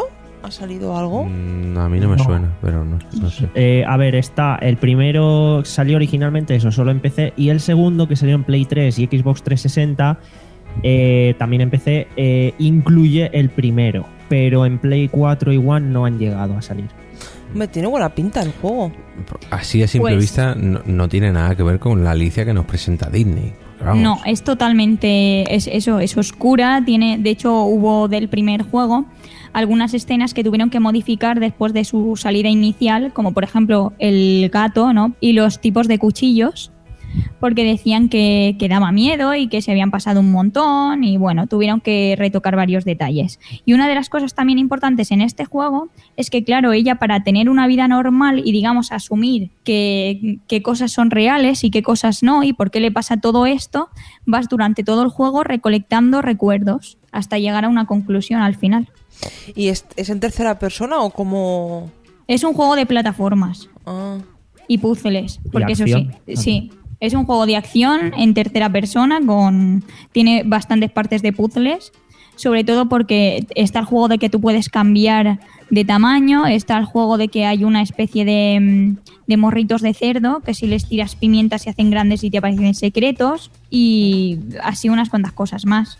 ostras, pues para PC no estaría mal. Pero esto, o sea, pero yo no puedo jugar con Nerea delante a esto, ¿no? No, no, no, no, Ah, No. nada. Eso, eso No, es lo que quería un, preguntar. Es un juego bastante macabro, muy Bueno. loco. No dicen palabrotas ni va a haber cosas que sean muy gore, pero sí que va a haber cosas que le pueden dar miedo, yo creo. A ver, en el primero Es muy sí. siniestro, En es el primero sí. Yo creo que en el segundo no, porque el segundo, digamos que aunque mentalmente se entiende las frases, sabes que es siniestro, ¿no? Porque digamos que está jugando con su salud mental, ¿no? Y que no tiene claras las cosas y demás. En el primero sí que vas a ver más sangre o vas a. Sí que es más bestia, pero en el segundo no, porque por ejemplo hay mundos de juguetes, hay. Pero no es para jugar con un niño en ningún No. caso. Vale. Ninguno de los Hay, dos. hay setas, es, tiene, tiene más colorido y es menos bestia, Se controlan un poco en el segundo, vamos. Sí, es eso, es que el segundo, el primero ya hubieron muchos recortes y aún así el juego se, se nota un montón y en el segundo es eso, es, es más agradable a la vista, por así decirlo. En cuanto a las armas, pues en este juego, aparte del cuchillo inicial, que es la espada Baurpal, aunque realmente es un cuchillo, pues vas cogiendo otros tipos de armas, igual que en el primero. Tienes un caballito, tienes una especie de pistola que, que es la pimentera, con lo que hacen estornudar al cerdito de, de la historia original y unas cuantas más que vas encontrando por ahí, como por ejemplo unas bombas de reloj o un paraguas para esquivar las cosas que te van lanzando. Una de las novedades que digamos tiene este juego o que por lo menos a mí también me gustó bastante es que cuando te queda poco de vida entras en un modo histeria donde digamos que sí que te vuelves loca de verdad y empiezas a atacar eso a lo loco un poco caótico hasta que digamos que se te pasa vuelves a recuperar vida y estás tranquila Pues yo me lo quiero bajar por PC. Tiene buena pinta, muy buena pinta. Yo lo había visto y siempre he tenido curiosidad, pero nunca me he lanzado a, a probarlo. Pues ha, este- ha estado muchas veces de oferta y tal en las plataformas digitales y la verdad es que es un juego que merece mucho la pena. Sobre todo diferente a lo típico que se suele jugar. Es un juego muy diferente y que bastante, es bastante agradecido de jugar. Y también como incentivo pues está totalmente doblado al español. Mm. Con un buen mira. doblaje. Mm. Y una de las cosas que tiene este juego, que por ejemplo mucha gente ha jugado al segundo sin conocer el primero, porque no es obligatorio. O sea, te vas a, entender, eh, a enterar obviamente de menos detalles, pero porque no sabes los antecedentes de Alicia. O sea, tú cuando empiezas el primero se supone que has salido del psiquiátrico, pero mm, no te explican mucho más hasta que no empiezas a coger recuerdos, por así decirlo. Y aún así los recuerdos explícitamente no te cuentan exacto a lo del primer juego. Pero sí que le- puedes, rejugar- puedes jugar perfectamente al segundo sin jugar al primero. Mm, Pues mira, otro. Otro aliciente sí, para sí, jugar. Sí, para no tener que. Joder, es que me tengo que jugar al primero, no, no. pues- No, hombre, pero puedes jugar al primero, no hay problema. Además, es que, que normal- normalmente con las ofertas, con el segundo te regalan el primero. Entonces, pues ya tienes dos por uno. Pues Mira, si nos enteramos eh, más tarde, más temprano, de que hay alguna oferta sobre esta. Bueno, la saga, ponéis en el grupo de Telegram de Hot Factory y eso, ya está. y ya la tuiteamos nosotros con la cuenta es. de podcast. bien, bien, bien. O si no, aún, siempre aún así pueden- también quiero añadir que en este sí, sí. juego una de las cosas que más me he encontrado es cosplayers porque tienes, tienes trajes chulísimos porque vas cambiando de, de vestuario en cuanto vas cambiando de mundo. Sí, eso me suena a mí de verlo bastante, pero yo se lo achacaba a las películas estas que han estrenado últimamente, de las dos películas que hay. Pensaba que eran de esas películas, pero no. Y si quieres comprar trajes extras, puedes ir a... que te vienen todos. Ah, no, pues No, yo no, que sé que no igual son DLCs, no. Por eso, que No, igual no. hay DLCs de para trajes, porque muchas veces lo hacen. Hombre, pero No, no, siendo un aquí juego es que es eso, vas, vas en un mundo, te ponen, por ejemplo, estás en el mundo de la reina de corazones, pues te ponen su traje. Estás en el mundo del, en otro mundo, te ponen un traje más tipo de mar. Estás en otro tipo de mundo y así. O sea, va- tú misma vas cambiando de, de traje cuando vas cambiando de mundo. Vamos, que no se compran por DLCs. No. Igualmente también, ya que has nombrado a las últimas dos películas, Tim Burton se intentó inspirar sobre todo en el mundo oscuro, ¿no? Para hacer la, la primera película de Alicia en el País de las Maravillas. Lo que pasa es que Disney le dijo que no, que no iba a meter detalles así. Las- Hombre, es que la película de Tim Burton de Alicia ya podían haber tenido las cejas de la... Joder. La reina blanca. De la ¿no? Madre mía. Qué cejones negros, por favor. Ah, no, no, es la protagonista, la de las cejas, no es la Hathaway. La que sale también. La del culo, película. no, es que yo como Sí, solo la, el culo... la cabezona, la del reino de corazones. vamos. Sí. Mm. Yo es que es eso, fue una de las cosas muy comentadas cuando Tim Burton estaba rodando la película, porque este juego, el primero es de 2002, o sea, está claro que los gráficos pues es de esa época, aunque el segundo sea de 2011. Hostias, y nueve años. Sí, sí. Yo lo jugué en su momento, con 10 años. Y durante los foros y entrevistas y tal, decía que él quería intentar basarlo un poco en la parte oscura y en que Alicia es más mayor, porque claro, en el primer juego Alicia es más mayor al hacer la película, pero empezó Disney a decirle que no, que no, que no, que Disney purpurina y purpurina. Y así pasó que tampoco triunfó mucho, yo creo, la primera, la película de Alicia. No. Ahí estoy, Estaba bien. estoy mirando en Amazon para ver cuánto cuesta el juego y no baja de 150, ¿eh? ¿En dónde, en dónde dices que has entrado? En Amazon, Eh, ¿Por qué podcast.com barra Amazon? Ahí, ahí te he visto. sí. efectivamente. Y, y está en plan de por 130 para Play 3. 130. No, cien- 120 para Xbox 360, 148 también para Mira, Xbox eh, 360. Me llegan. Pues serán, serán ediciones coleccionistas, entiendo. Sí. No. Mm, Sí. eso parecen ediciones normales, no sé. Yo lo estoy viendo en Amazon, en PlayStation 3 de importación inglesa, pero que tiene el doblaje en español, seguramente en 47. mm, 31. 31 euros también, importación Estados Unidos, 360, 37,90. ¿Y cuánta- El de PC sí que vale 78 euros, pero no lo entiendo. Para PC sí que puedo aseguraros que hay webs de case por ahí que lo venden a 4 o 5 euros. O sea, O menos. Eso, eso iba a decir, digo, me ha llegado una nota, un fax desde la redacción de Hot Factory y aquí a 4.78. ¿Y cuántas viendo. horas de juego son? Pues. unas son- 20 fáciles. Pero Oh, joder. tampoco muy largo. O sea, yo estoy acostumbrado a juegos de 90 horas. O sea, Ah, bueno, Claro, sí. que- Si nos ponemos así, claro. no sé, o sea, yo que sé, 20 horas, pero yo creo que te lo juegas en menos. A lo ver. que pasa es que yo me dedico a hacerlo todo. Según la web eh, How Long to Beat, que básicamente es una web que pones el título del juego y te dice cuánto te va a durar más o menos en un baremo que hacen los usuarios, la historia principal unas 13 horas y media y si te hacen la historia con los extras unas 15 horas y media. Eso, sea era que- corto. Yo me acuerdo que jugué los dos y era corto. No está mal. ¿Te da tiempo? ¿O no? Que tú no, que nos tienes tiempo. Sí, sí, Sí. me da tiempo. Vale, pues ya te lo regalaré, hombre. Tú tranquila. No, no, me lo- ya me lo descargo, no te preocupes. Pero que no digas eso en el podcast, hombre. Hay que comprar, hay que comprar. Una que no, se lo descarga con una key, tranquilamente. Bueno, sí. Claro. De Steam. 4 euros. Sí, Claro. sí, sí. Llamas a la cigüeña, que te lo traiga. Ujú. Claro. Bueno, pues ahí queda la recomendación de Cory, Alice Madness Returns eh, para PC, Xbox 360 o PlayStation 3. ¿Qué? Eso es. Que no me he enterado del título. Alice Madness Returns, la Ah. vuelta a la pesadilla. O la locura o algo así. Muy bien, muy bien. Pues otra espinita que me, que me guardo aquí para jugarla. Ya solamente en este capítulo tengo tres o cuatro y no tengo tiempo para jugar todo esto. Pues Pero no bueno. juegues al Far Cry y juega eso. que deje de decir que a lo que estoy jugando ahora mismo porque esto sale dentro de 15 días y a lo mejor ya no estoy jugando a eso. En fin, bueno, la recomendación que traigo yo, la segunda parte que es igual o mejor que la primera que traigo es Regreso al Futuro 2.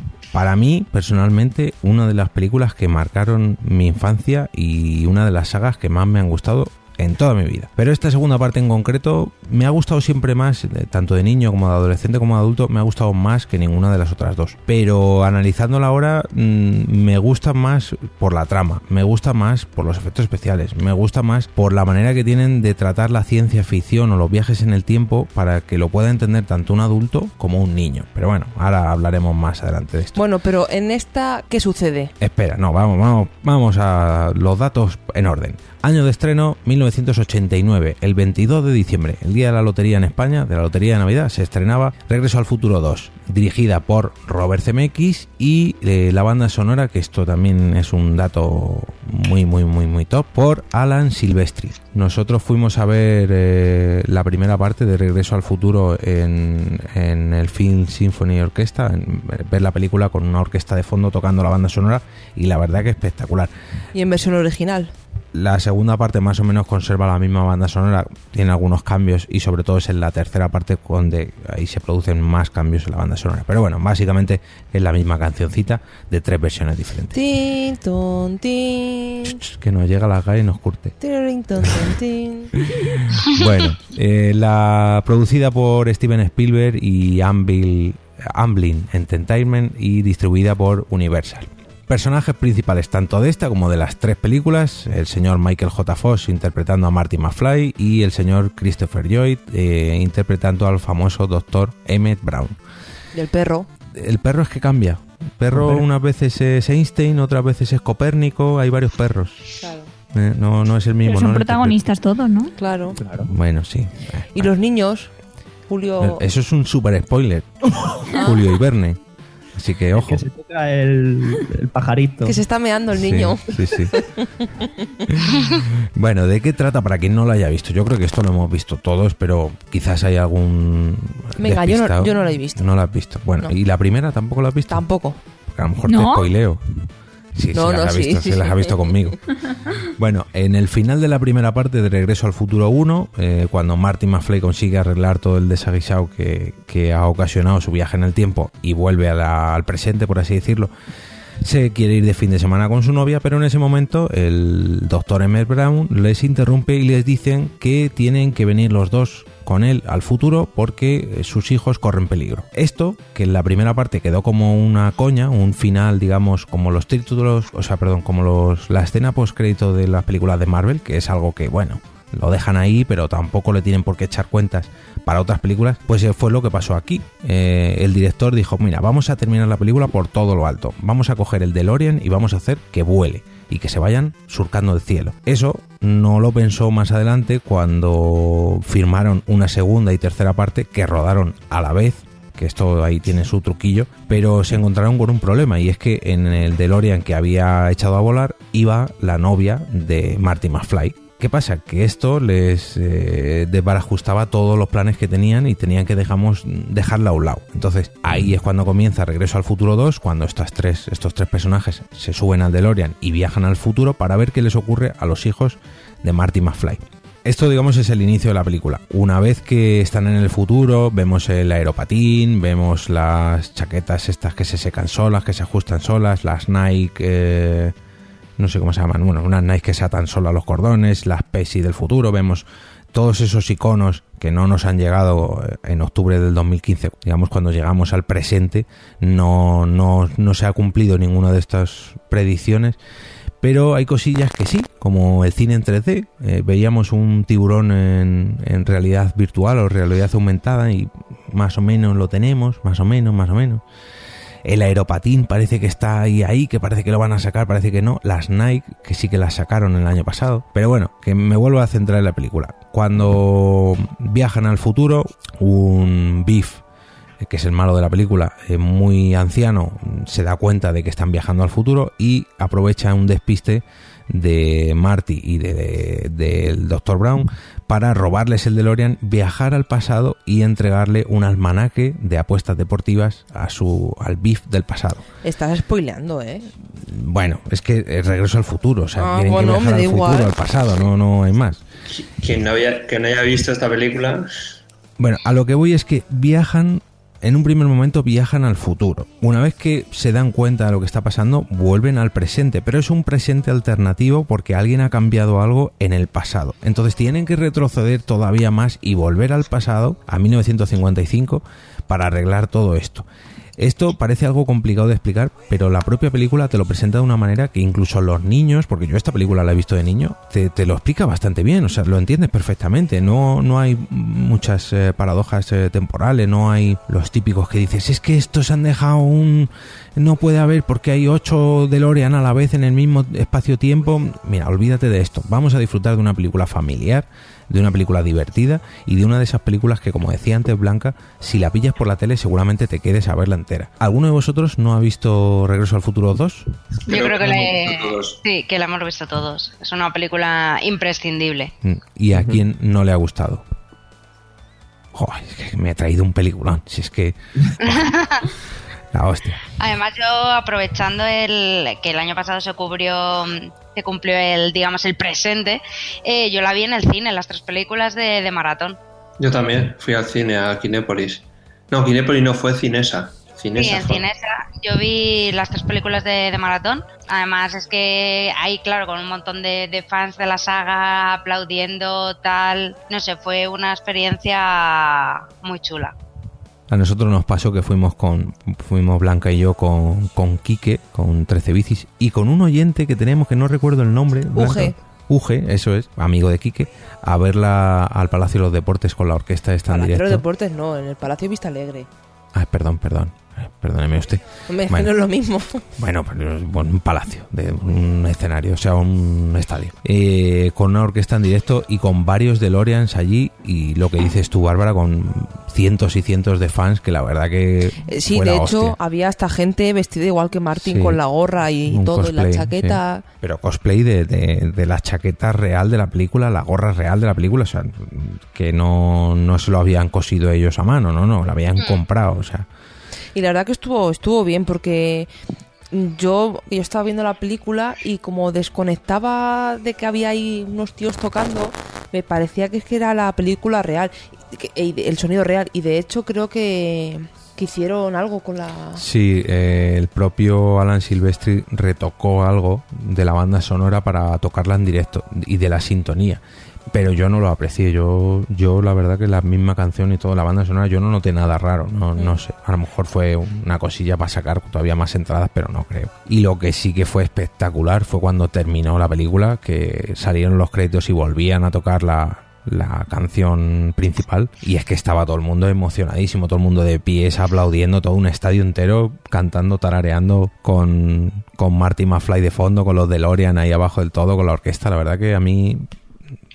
es que de de dicho, una nada, pe- es que una- fue un buen regalo de nada, Sí, ¿eh? Fue un regalo del Día del Padre, además, sí. Muchas gracias, hombre, cariño. Bueno, chicos, ¿algo que comentar sobre Regreso al Futuro 2 antes de que finalicemos? ¿Algo que os guste, que no os disguste, que, que preferáis la primera o la tercera? A ver, yo lo que creo que nos pasa a mí y a Adri lo mismo es que yo cuando la vi ya estaba muy desfasada. Entonces era en plan, bueno, estás viendo una peli que todo el mundo te ha contado lo que es, que todo el mundo, o sea, que, que te has comido spoilers toda tu vida y cuando te planteas verla dices, bueno, pues mola, pues está bien. No, Vale. pero a mí en su momento sí que la vi con 15 o 16 años y me la vi del tirón. O sea, me puse a ver películas típicas que, eh, vamos, todo el mundo decía que tenías que ver y tal, los típicos clásicos, ¿no? De los 80 y tal. Y esta fue una de ellas y me vi la primera y me enganché y la misma noche me vi la segunda y la tercera y me gustaron muchísimo. De hecho, me, dio una época por vérmelas eh, no todos los fines de semana, pero sí que me la veía bastante veces. Y la verdad es que es muy buena. O sea, es que es una película por la Envejece cual bien. han pasado los años, Sí. pero eso iba a decir, parece que no hayan pasado los años, aunque sea una película que juega con el paso de los años. Y la y verdad, la que es- que, joder, está muy, muy bien. La Me- tercera es eso, es la más flojilla, pero bueno, Pero no molesta. también, sí. ¿Cuál A ver, pero oeste? a mí, por ejemplo, es eso, o sea, yo, a ver, no puedes negar que cuando tú, o sea, cuando, cuando las veríamos, que tú tendrías 15, 16, yo tendría lo mismo, mm, sabías lo que, o sea, sabías a lo que ibas y sabías lo que iba a pasar, porque te habías enterado por un montón de sitios. Y después también está de que, de que sí, la peste, yo también me las vi del tirón, por cierto, y, y te parecen buenas películas. Y a mí sobre todo me hace gracia por cómo veían el futuro, no sé, es una perspectiva bastante graciosa. Sí. Mm. Mola. Sí, son películas que no, que no aburren. Y de hecho, yo creo que si las vuelven a hacer, el remake o algo, la, cagan. sí. No deberían, ¿eh? La, la Es como cagarían mucho. Cazafantasmas, entre otras. Mm. Yo creo que si no lo han hecho mm, el año pasado coincidiendo con la fecha de la película, ya no lo van a hacer. Creo yo, ¿eh? No, no lo sé. Depende de cómo están de sacacuartos. Nunca se sabe. Claro. Hombre, a ver, puede ser que el año que viene la saquen y me den en todos los morros, pero... La verdad que el año pasado dieron mucho el coñazo con eso. Mm. Demasiado. Demasiado. Pero es que tendrían, ya no tendrían que hacer, o sea, la propia película la tendrían que hacer de nuevo y tendrían que encontrar algo tan icónico como eran los DeLorean, que tú fíjate que, que a quién se le ocurriría eso de, no, vamos a hacer una máquina del tiempo en un coche, vale, pero en un DeLorean, que era un bueno, coche no. que estaba Oye, acabado. de hecho, esta película no iba a ser en un DeLorean, lo iban a hacer en una nevera. Sí, en una nevera. O no sé quién les dijo, no, no, una nevera no, porque esta película la pueden ver niños y a ver si Sí. se van a meter todos los niños en la nevera y va a pasar algo. Sí. Es que yo creo que es una. Es un. Es una cosa que está ya tan metida en, en- en la historia, por así decirlo, Hombre, reciente. podrías, por- podrías viajar en una bañera.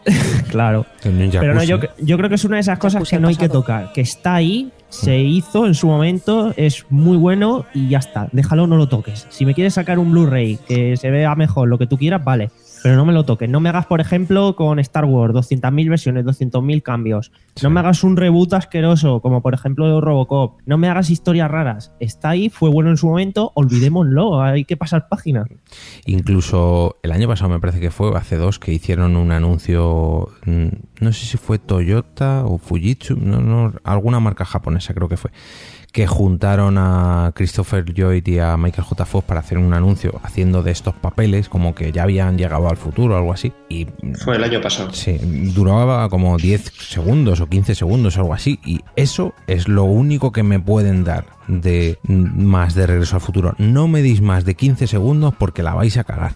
O sea, como si os ocurra volver a hacer algo, tanto con estos actores como con otros actores, como con otra historia alternativa, no, dejar como está porque es un producto que está bastante bien, para los años que tiene se conserva bien.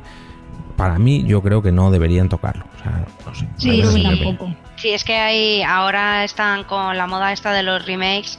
Se rumorea además hacer muchos remakes, como por ejemplo el de La Princesa Prometida. Y, y yo creo que, que, por ejemplo, esta es una de esas películas intocables. Sí. O que luego se pegarán la leche en taquilla y empezarán a llorar. Mm, Sí, como decía Adri antes con los cazafantasmas igual. O con no Ben-Hur, por ejemplo, que también dicen que se está pegando el porrazo Sí. en Estados Unidos, en la taquilla. No, Es que no imagina- cuando llegue la historia interminable.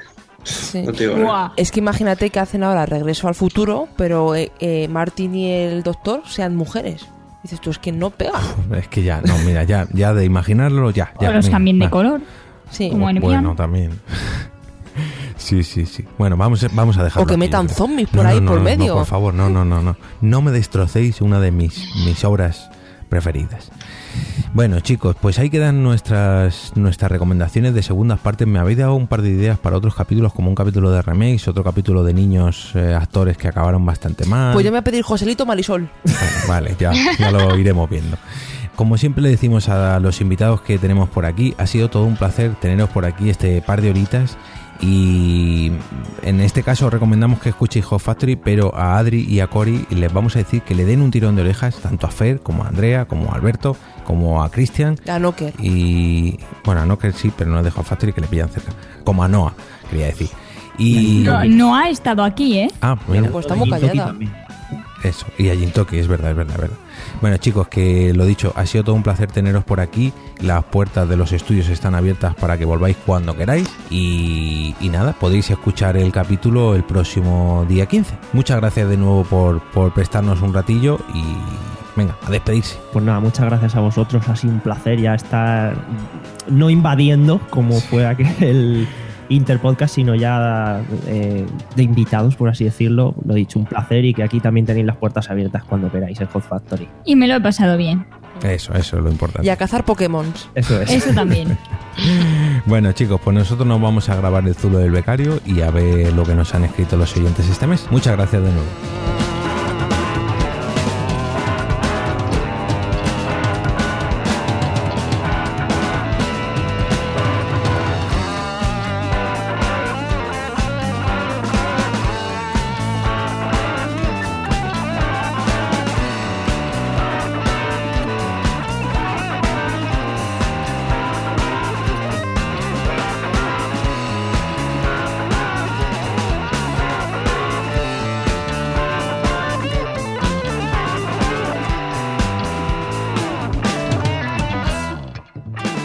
Volvemos después de unas cuantas sintonías a grabar el zulo del becario y como para abrir el zulo del becario necesitamos las retinas de Fer, pues le hemos traído para grabar este zulo y este juego de promos. ¿Qué tal, Fer? Bien, bien, aquí me habéis sacado un poquito de la cama y de la piscina y me he tenido que venir a grabar con vosotros. Bien. A Fran le hemos despedido con los invitados, le hemos dicho que le seguía hasta la puerta y que, que bueno, que, que le dábamos la tarde libre. A ver, empezamos con el juego de promos. ¿Qué te ríes? Blanca? Tengo un chiste, mira, pero rapidito, es Joder. cortito, ¿eh? Mira, ¿Por qué chiste? mira. Ayer me caí y pensé que me había roto el peroné. Pero no. Pero nada. Cortito y al pie, nunca mejor dicho. Es muy bueno. Bueno, vale, este te lo compro. venga. Mira, ¿y qué le pasa a una caja Bueno, cuando va al que- gimnasio? Que se hace caja fuerte. En fin. Ay, comenzamos con el juego de promos, que ya nos toca. Bueno, en este caso Sí, me toca a mí traer la promo. Sé que a vosotros Venga, que os toca, facilita. os toca preguntar. Primera pregunta, Venga, ¿cuánto dura más o menos el pues podcast? ha tenido muchas duraciones distintas, desde 5 horas hasta 10 minutos. Viernes de cañas. No, Vaya. Eh, ¿Periodicidad aproximada? pues ha tenido de todo. Ha tenido semanal, ha tenido mensual, ha tenido anual, ha tenido de todo. ¿Los madafacas? No, Eh, a ver, eh, ¿por qué medio de difusión lo podemos encontrar? ¿Tiene web? ¿Tiene iVoox, iTunes, Sí, iTunes tiene, Spreaker? tiene de todo. Web, iVoox, iTunes, Spreaker, tiene de Tiene de todo. Eh, La, la temática, porque... ¿La fosa de Rancor? No. A ver, la temática, vamos a decir, es que si lo detallo es vais a adivinarlo a la primera. Entonces voy a decir, voy a dejar en el aire que es sobre metapodcasting. eh, joder. El de Sune, coño, ¿cómo se llama? Mm, No, Vale. ya te digo que no. Vale, joder. ¿Nada? ¿Nadie más? No. Viernes de cañas. ¿Porque no es la poza? No, no, tampoco. No. Mm, ¿De Otra pregunta. metapodcasting? Sí, se puede entender así, ¿eh? No es concretamente eso, pero se puede encontrar. Es que si lo explico se adivina Hombre, con es esa que- pregunta. No, no, hay que, hay que intentar. Just Green Life. No, mira, se acerca, pero no. Fíjate, se acerca, pero no. Eh, Espérate, ¿se acerca a The Joe Green Life? Sí, sí, todo encajarán, todas las piezas encajarán cuando acabe este puzzle. Ah, ¿Otra pregunta? ¿Otra respuesta? Venga, integrantes. Pues mira, te digo varios de los integrantes que ha tenido, ¿vale? Por ejemplo, ha tenido a Uchu, por ejemplo, ha tenido a Sune, por ejemplo, ha tenido... No, no digo más, no digo más. Es Yo estoy en fácil, blanco. fácil. Pues es fácil. Vale, ah, el podcast de la asociación. Uy, uy, uy, uy, uy. Se acerca muchísimo, pero no. Joder. A ver, los El otros, Blanca no puede. sé. No, Blanca ya no puede responder. Bárbara tampoco. Fer, última oportunidad, os repito. Eh, repite. No, espérate. Una, venga, una, una oportunidad más para Blanca que lo tiene, desdentado. lo tiene a puntito y no le estoy diciendo nada. Sí. Es que no sé. A ver. Eh... ¿Te digo otra integrante? Os digo, mejor dicho, otra integrante. Sí, porfa. La señorita Marian Bu. Ah, eh... Ah, ¿eh? Con Juchu. Uh, tres, Calla, no, no me pongas nerviosa. A ver. dos. Jorge, vete a la mierda. Eh, Pero esto es Podcast. A ver, un... Uno. espérate. ¿Por qué lo recomiendas? Que todavía no hemos terminado. Seguimos preguntas. para mantenerte informado sobre todo lo relacionado con el podcasting y con los eventos de podcasting. Ahora sí que sí, tres. El podcast de la. JPod. ¡Ole, ole, ole, ole! Ha acertado, Pero eso menos no mal. vale. ¿Cómo que no? ¿Cómo que no? Y nunca mejor que mejor que poner el podcast, o sea, perdón, la promo de la JPod con el podcast de la JPod. Vamos a escucharlo. Oye, ¿y por qué no has dicho que también hemos participado nosotros? No, no, nosotros no hemos participado ah, ¿no? En el ¿Estás podcast de seguro la que no? Ah, sí, es verdad. Ah. Joder, no me acordaba. Oye, tengo que decir el qué premio ahora, ¿no, qué no? tolai. Mira, podía haber sido mucho mejor eso. Hubierais dicho todos porque podcast, pero no. Bueno, os ha costado. Eso es el pero no. peroné. ¿Que tengo que decir hoy el premio? Sí, hombre, sería interesante, más que nada porque lo vamos a decir ahora. Ostras. Bueno, ahora sí que sí, escuchamos la promo de la JPod 16. Decimoprimeras jornadas de podcasting. Una amplia mirada al mundo de la comunicación alternativa. 14, 15 y 16 de octubre en La Térmica, Málaga. Más información en jpod16mlg.es.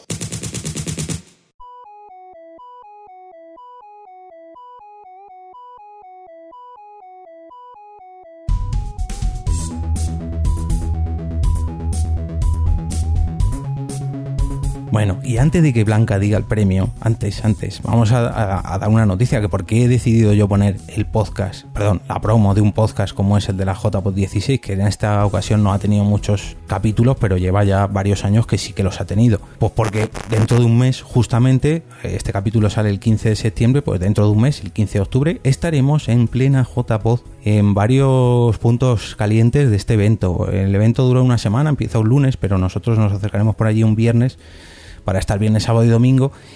¿Por qué? ¿Por qué? Porque tenemos un directo que todavía no sabemos la hora, pero cuando la sepamos os vamos a dar la brasa. Y también eh, hay que agradecer que estamos finalistas. Ahí, ahí, que no hemos ese. dicho nada durante el capítulo porque todavía no lo sabíamos. Pero ahora sí lo sabemos. Y es que hemos quedado finalistas en la categoría multitemática, mejor podcast multitemática, junto a Amañece que no es poco, Invita a la casa, Diálogos y... Están locos estos romanos. Eso es, ahí te he visto, Blanca. Y bueno, pues vamos a ver que, quién queda finalista. Vamos a ir ahí a la, a la gala de premios, ahí con los Porque nervios. queda ganador. Pues finalistas ya son. Bueno, eso, perdón, el ganador, el ganador. Sí, Y además también- que también estáis vosotros como podcaster masculino y podcaster femenina. Ah, Eso, sí, eso. Y también estás tú con No hay cine sin palomitas dos veces. Sí. Y Frank, que no está aquí hoy, también con Tecnovidas otras dos veces. Y Lo creo raro que no esté más. viernes de cañas. ¿Por qué Como no será? has publicado. No ¿Por qué será? sé. ¿Por qué será? Bueno, que chicos, que nos vemos allí en la JPO dentro de justamente un mes, o bueno, cuando sea que escucéis esto, eh, 14, 15 y 16 de octubre, los puntos fuertes de la JPO, pero recordamos que este año comienzan un lunes. Más información en jpod16mlg.com, si no me equivoco, punto .es.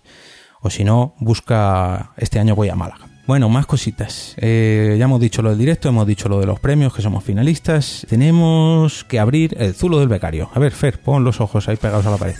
Venga, eh, tenemos chicos un correo de nuestros compañeros de ahora 3J Radio y nos dicen que arrancan una, una nueva temporada y en esta emisora online eh, a partir de ahora nuestro podcast sonará los miércoles a las 23.30 y los viernes a las 15.15. Pues mira, buena hora. Tanto A los miércoles media para y cuarto. los miércoles para irse a dormir y los viernes y empiezas Cuando sales de currar. cuando sales de currar, sintonizas ahora 3J Radio y ahí nos escuchas. Y bueno, tenemos un, un audio correo del señor César Santamaría porque como os hemos dicho al principio, estamos colaborando en el podcast Action Day eh, de la mano de Oxfam, Oxfam Interfon, In- oh, Intermon, perdón para apoyar esta, esta iniciativa, la de que varios podcasts y todos sus oyentes pues están intentando follar- eh, apoyar la causa de los ¿Están intentando el qué? ¿El qué? ¿Me lo apoyar puedes repetir? chicos que es una cosa seria apoyar la causa de los refugiados recogiendo firmas vamos a ver eh, mejor dicho a escuchar el audio que nos ha mandado César Oyentes de podcast, me llamo César Santamaría y soy técnico de campañas en la ONG Oxfam Intermon. Más de 60 millones de personas se han visto forzadas a abandonar sus hogares por las guerras, la pobreza y el cambio climático. Personas ordinarias haciendo cosas extraordinarias. No podemos darles la espalda. Entrad en podcastactionday.org y firmad la petición. Solo juntos conseguiremos mejorar la vida de las personas refugiadas. Bueno, pues Bueno. un saludito a mi tío César.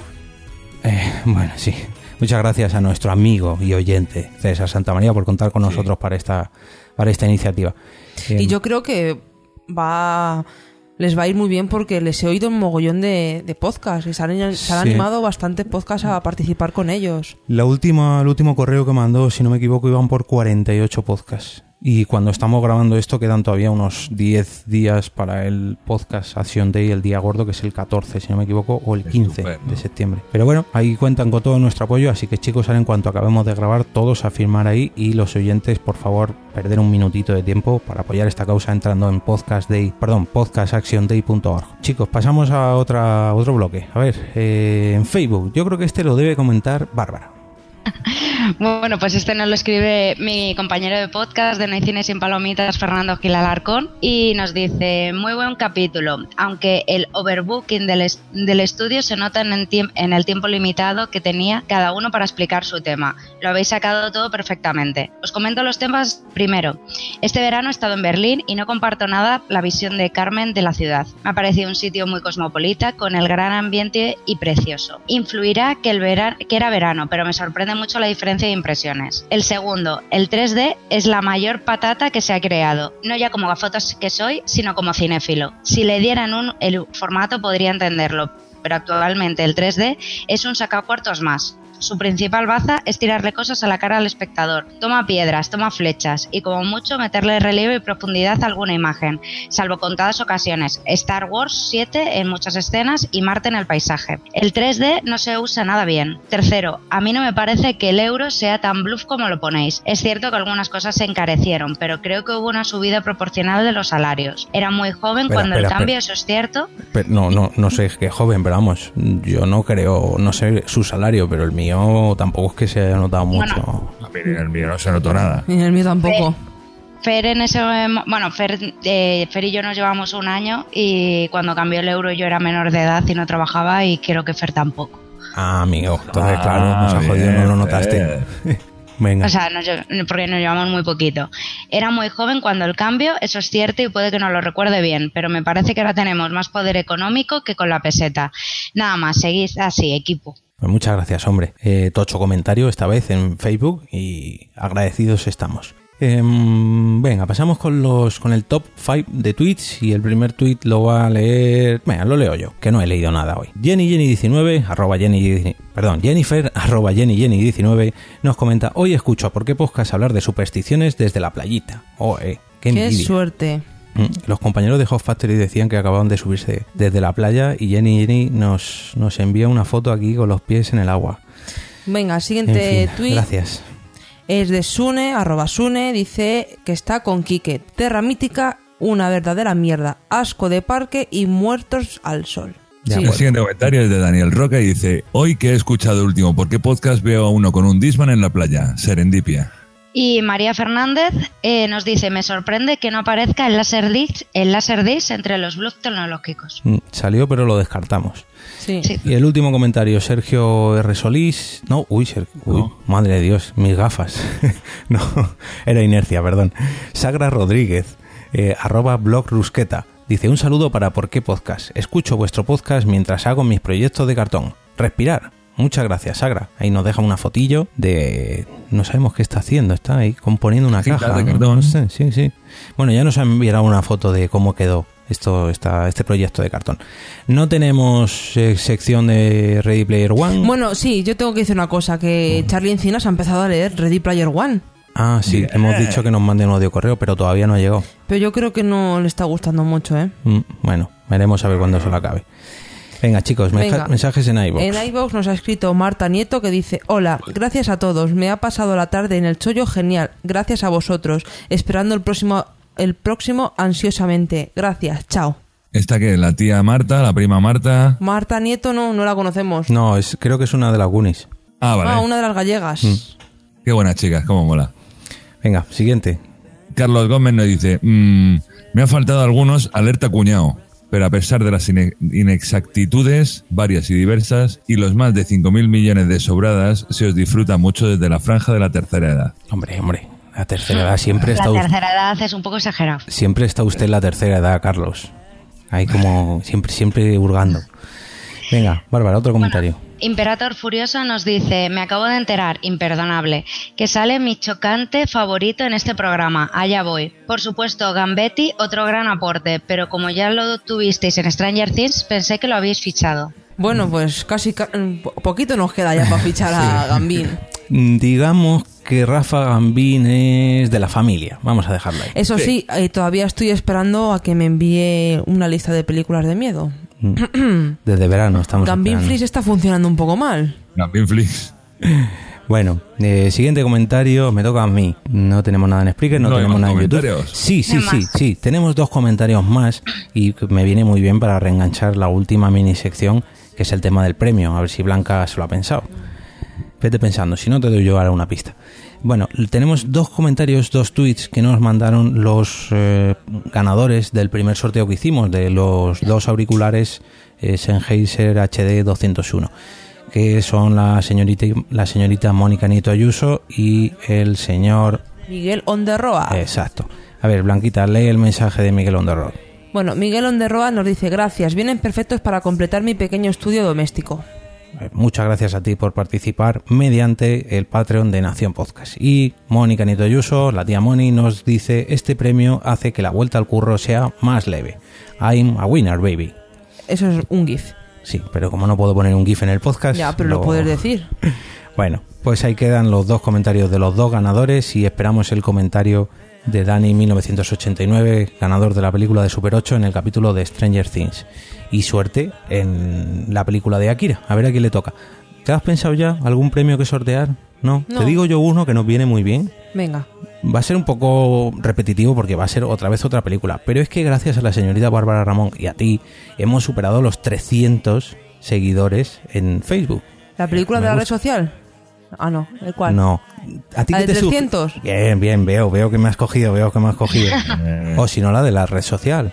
No, la red social es un coñazo, esa no, por Dios. No, hombre, está muy No, mejor, bien. mejor 300, mejor, Mejor 300. 300. Bueno, pues venga. El regalo de hoy de la, del episodio número 46, no, 45, es eh, la película de 300 en Blu-ray o DVD, como elija el ganador. Y chicos, ¿os parece que ya vayamos despidiendo el capítulo entregando el majete de plata? Vamos a ponernos el smoking, venga. Venga, ¿lo presentas tú, Fer? Hoy eh, cogemos un caballero para presentar la gala. Venga, vamos a ver qué tal me sale a mí estas cosas. Pero tienes que ir en vestido igual, tienes que depilarte el pecho. No, no, eso lo vamos Es- viendo. Vale, venga. Es que duele. Venga, chicas, pues arreglaros vuestros vestidos. Voy a ver si me pongo la pajarita y vamos a escuchar a Fer cómo entrega el majete de plata.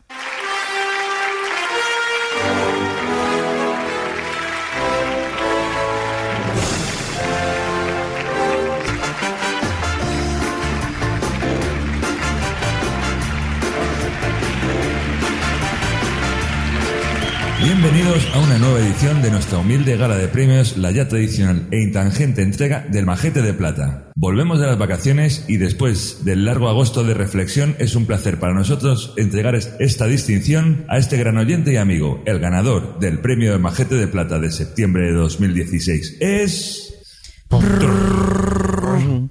Fernando Gil. Oh, bien, bien. Fernando Truma. Buena. Bueno, ahí está, por su tocho comentario de, de- Yo pensaba que- Espera, espera, espera, que no me he acordado, ¿no? Podemos hacer una cosa. Y sube a recibir el premio Bárbara Ramón. Ta, ta, ta, ta, ta. Bueno, recogeré este premio en nombre de Fernando y no os preocupéis que se lo haré llegar. Bueno, ten cuidado, no te, ten cuidado, no se te derrita porque no es de plata. Qué raro que eh, no haya dicho Fer, es para... No, ya, ya he aprendido después de la última que tuvimos, que lo tuve que poner en el podcast y todo. Venga, a ver, Blanca. Venga, vamos a decir los usuarios de, de Twitter. Tenemos aquí que como arroba 13 bicis. A Fer, No está. a Fer lo tenemos como arroba fernanhash. Hola chicos. A Jorge lo tenemos como arroba eov, que es como love. Love, love, love. A Carmen la tenemos como arroba Carmenia Moreno. Tampoco está. A Fran le tenemos como arroba Francisco Marvel. Eh, ha estado, Oh, ha estado. qué pero ahora no está. A Bárbara la tenemos como Luz Bar DJ o como Cierra Bares. Hola chicos. Y a mí me podéis encontrar como Blanca, bueno, yo soy Blanca, arroba la bienpe con N y P de Palencia. Y como siempre, para despedir este capítulo, solamente dar las gracias a todos los que habéis escuchado este episodio hasta el final. Y por otro lado, agradecer también a todos los mecenas que tenemos gracias al Patreon de Nación Podcast, ya que con sus aportaciones podemos ofreceros cada vez un mejor podcast y un mejor programa. Esta ha sido la cuadragésimo quinta edición de Por qué Podcast, pero este capítulo no acaba aquí. Seréis vosotros quienes cerraréis el episodio con vuestros comentarios. Esperamos volver a veros por aquí el próximo día 15 y gracias de nuevo por aguantar hasta el final del capítulo. Os dejamos con las tomas falsas si es que las hay. Vale, chicos, a despedirse. Adiós. Hasta luego. Chicos, comentarios. Tampoco una frase ni un tocho comentario. Algo entre medias, venga. Y que se pueden poner GIFs en nuestro blog. Eso, que Sí. molan mucho los GIFs. Y audio, audio correos. Que Eso. eso mola más. Solo pinchar y ya está. Exacto. Venga, chicos. Besitos. Chao. Chao.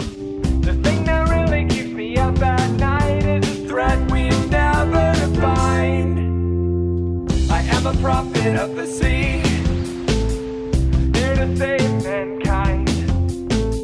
If everyone here listens to me, we may yet survive. Please pray the orcas. Hola. Hola, Ahora, ahora sí. Que me he tenido que cambiar. Tenemos dos wifi y me he tenido que cambiar al otro. Ha sido llegar yo y... Sí, me ha tocado hablar.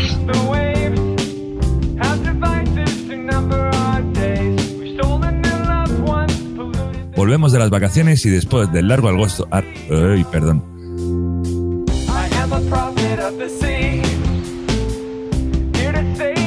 Espera, espera un segundo. ahí- Espera, espera, espera. Fran, no sé si estás clicando un toc. Es que suena cada dos por tres un toc, toc, toc. Pues estoy quieto, estoy sentado en el sofá, ¿eh? Pues es que de vez en cuando suena toc, toc. Sí, yo también, yo también lo oigo. Eso es Frank que está con el Mac ahí, pum pum, con el touchpad.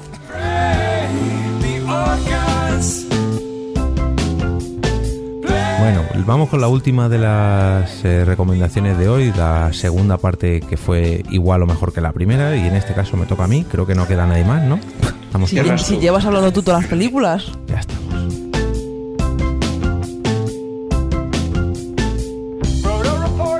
O podemos hablar de monetiza- monetización, que a Adri le gusta mucho.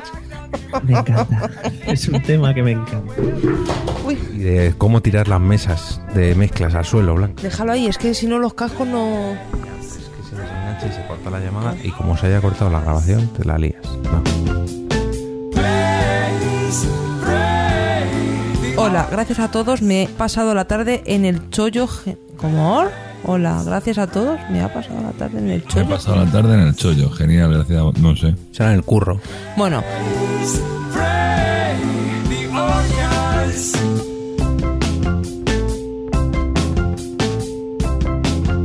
para apoyar esta, esta iniciativa, la de que varios podcasts y todos sus oyentes pues están intentando follar- eh, apoyar la causa de los ¿Están intentando el qué?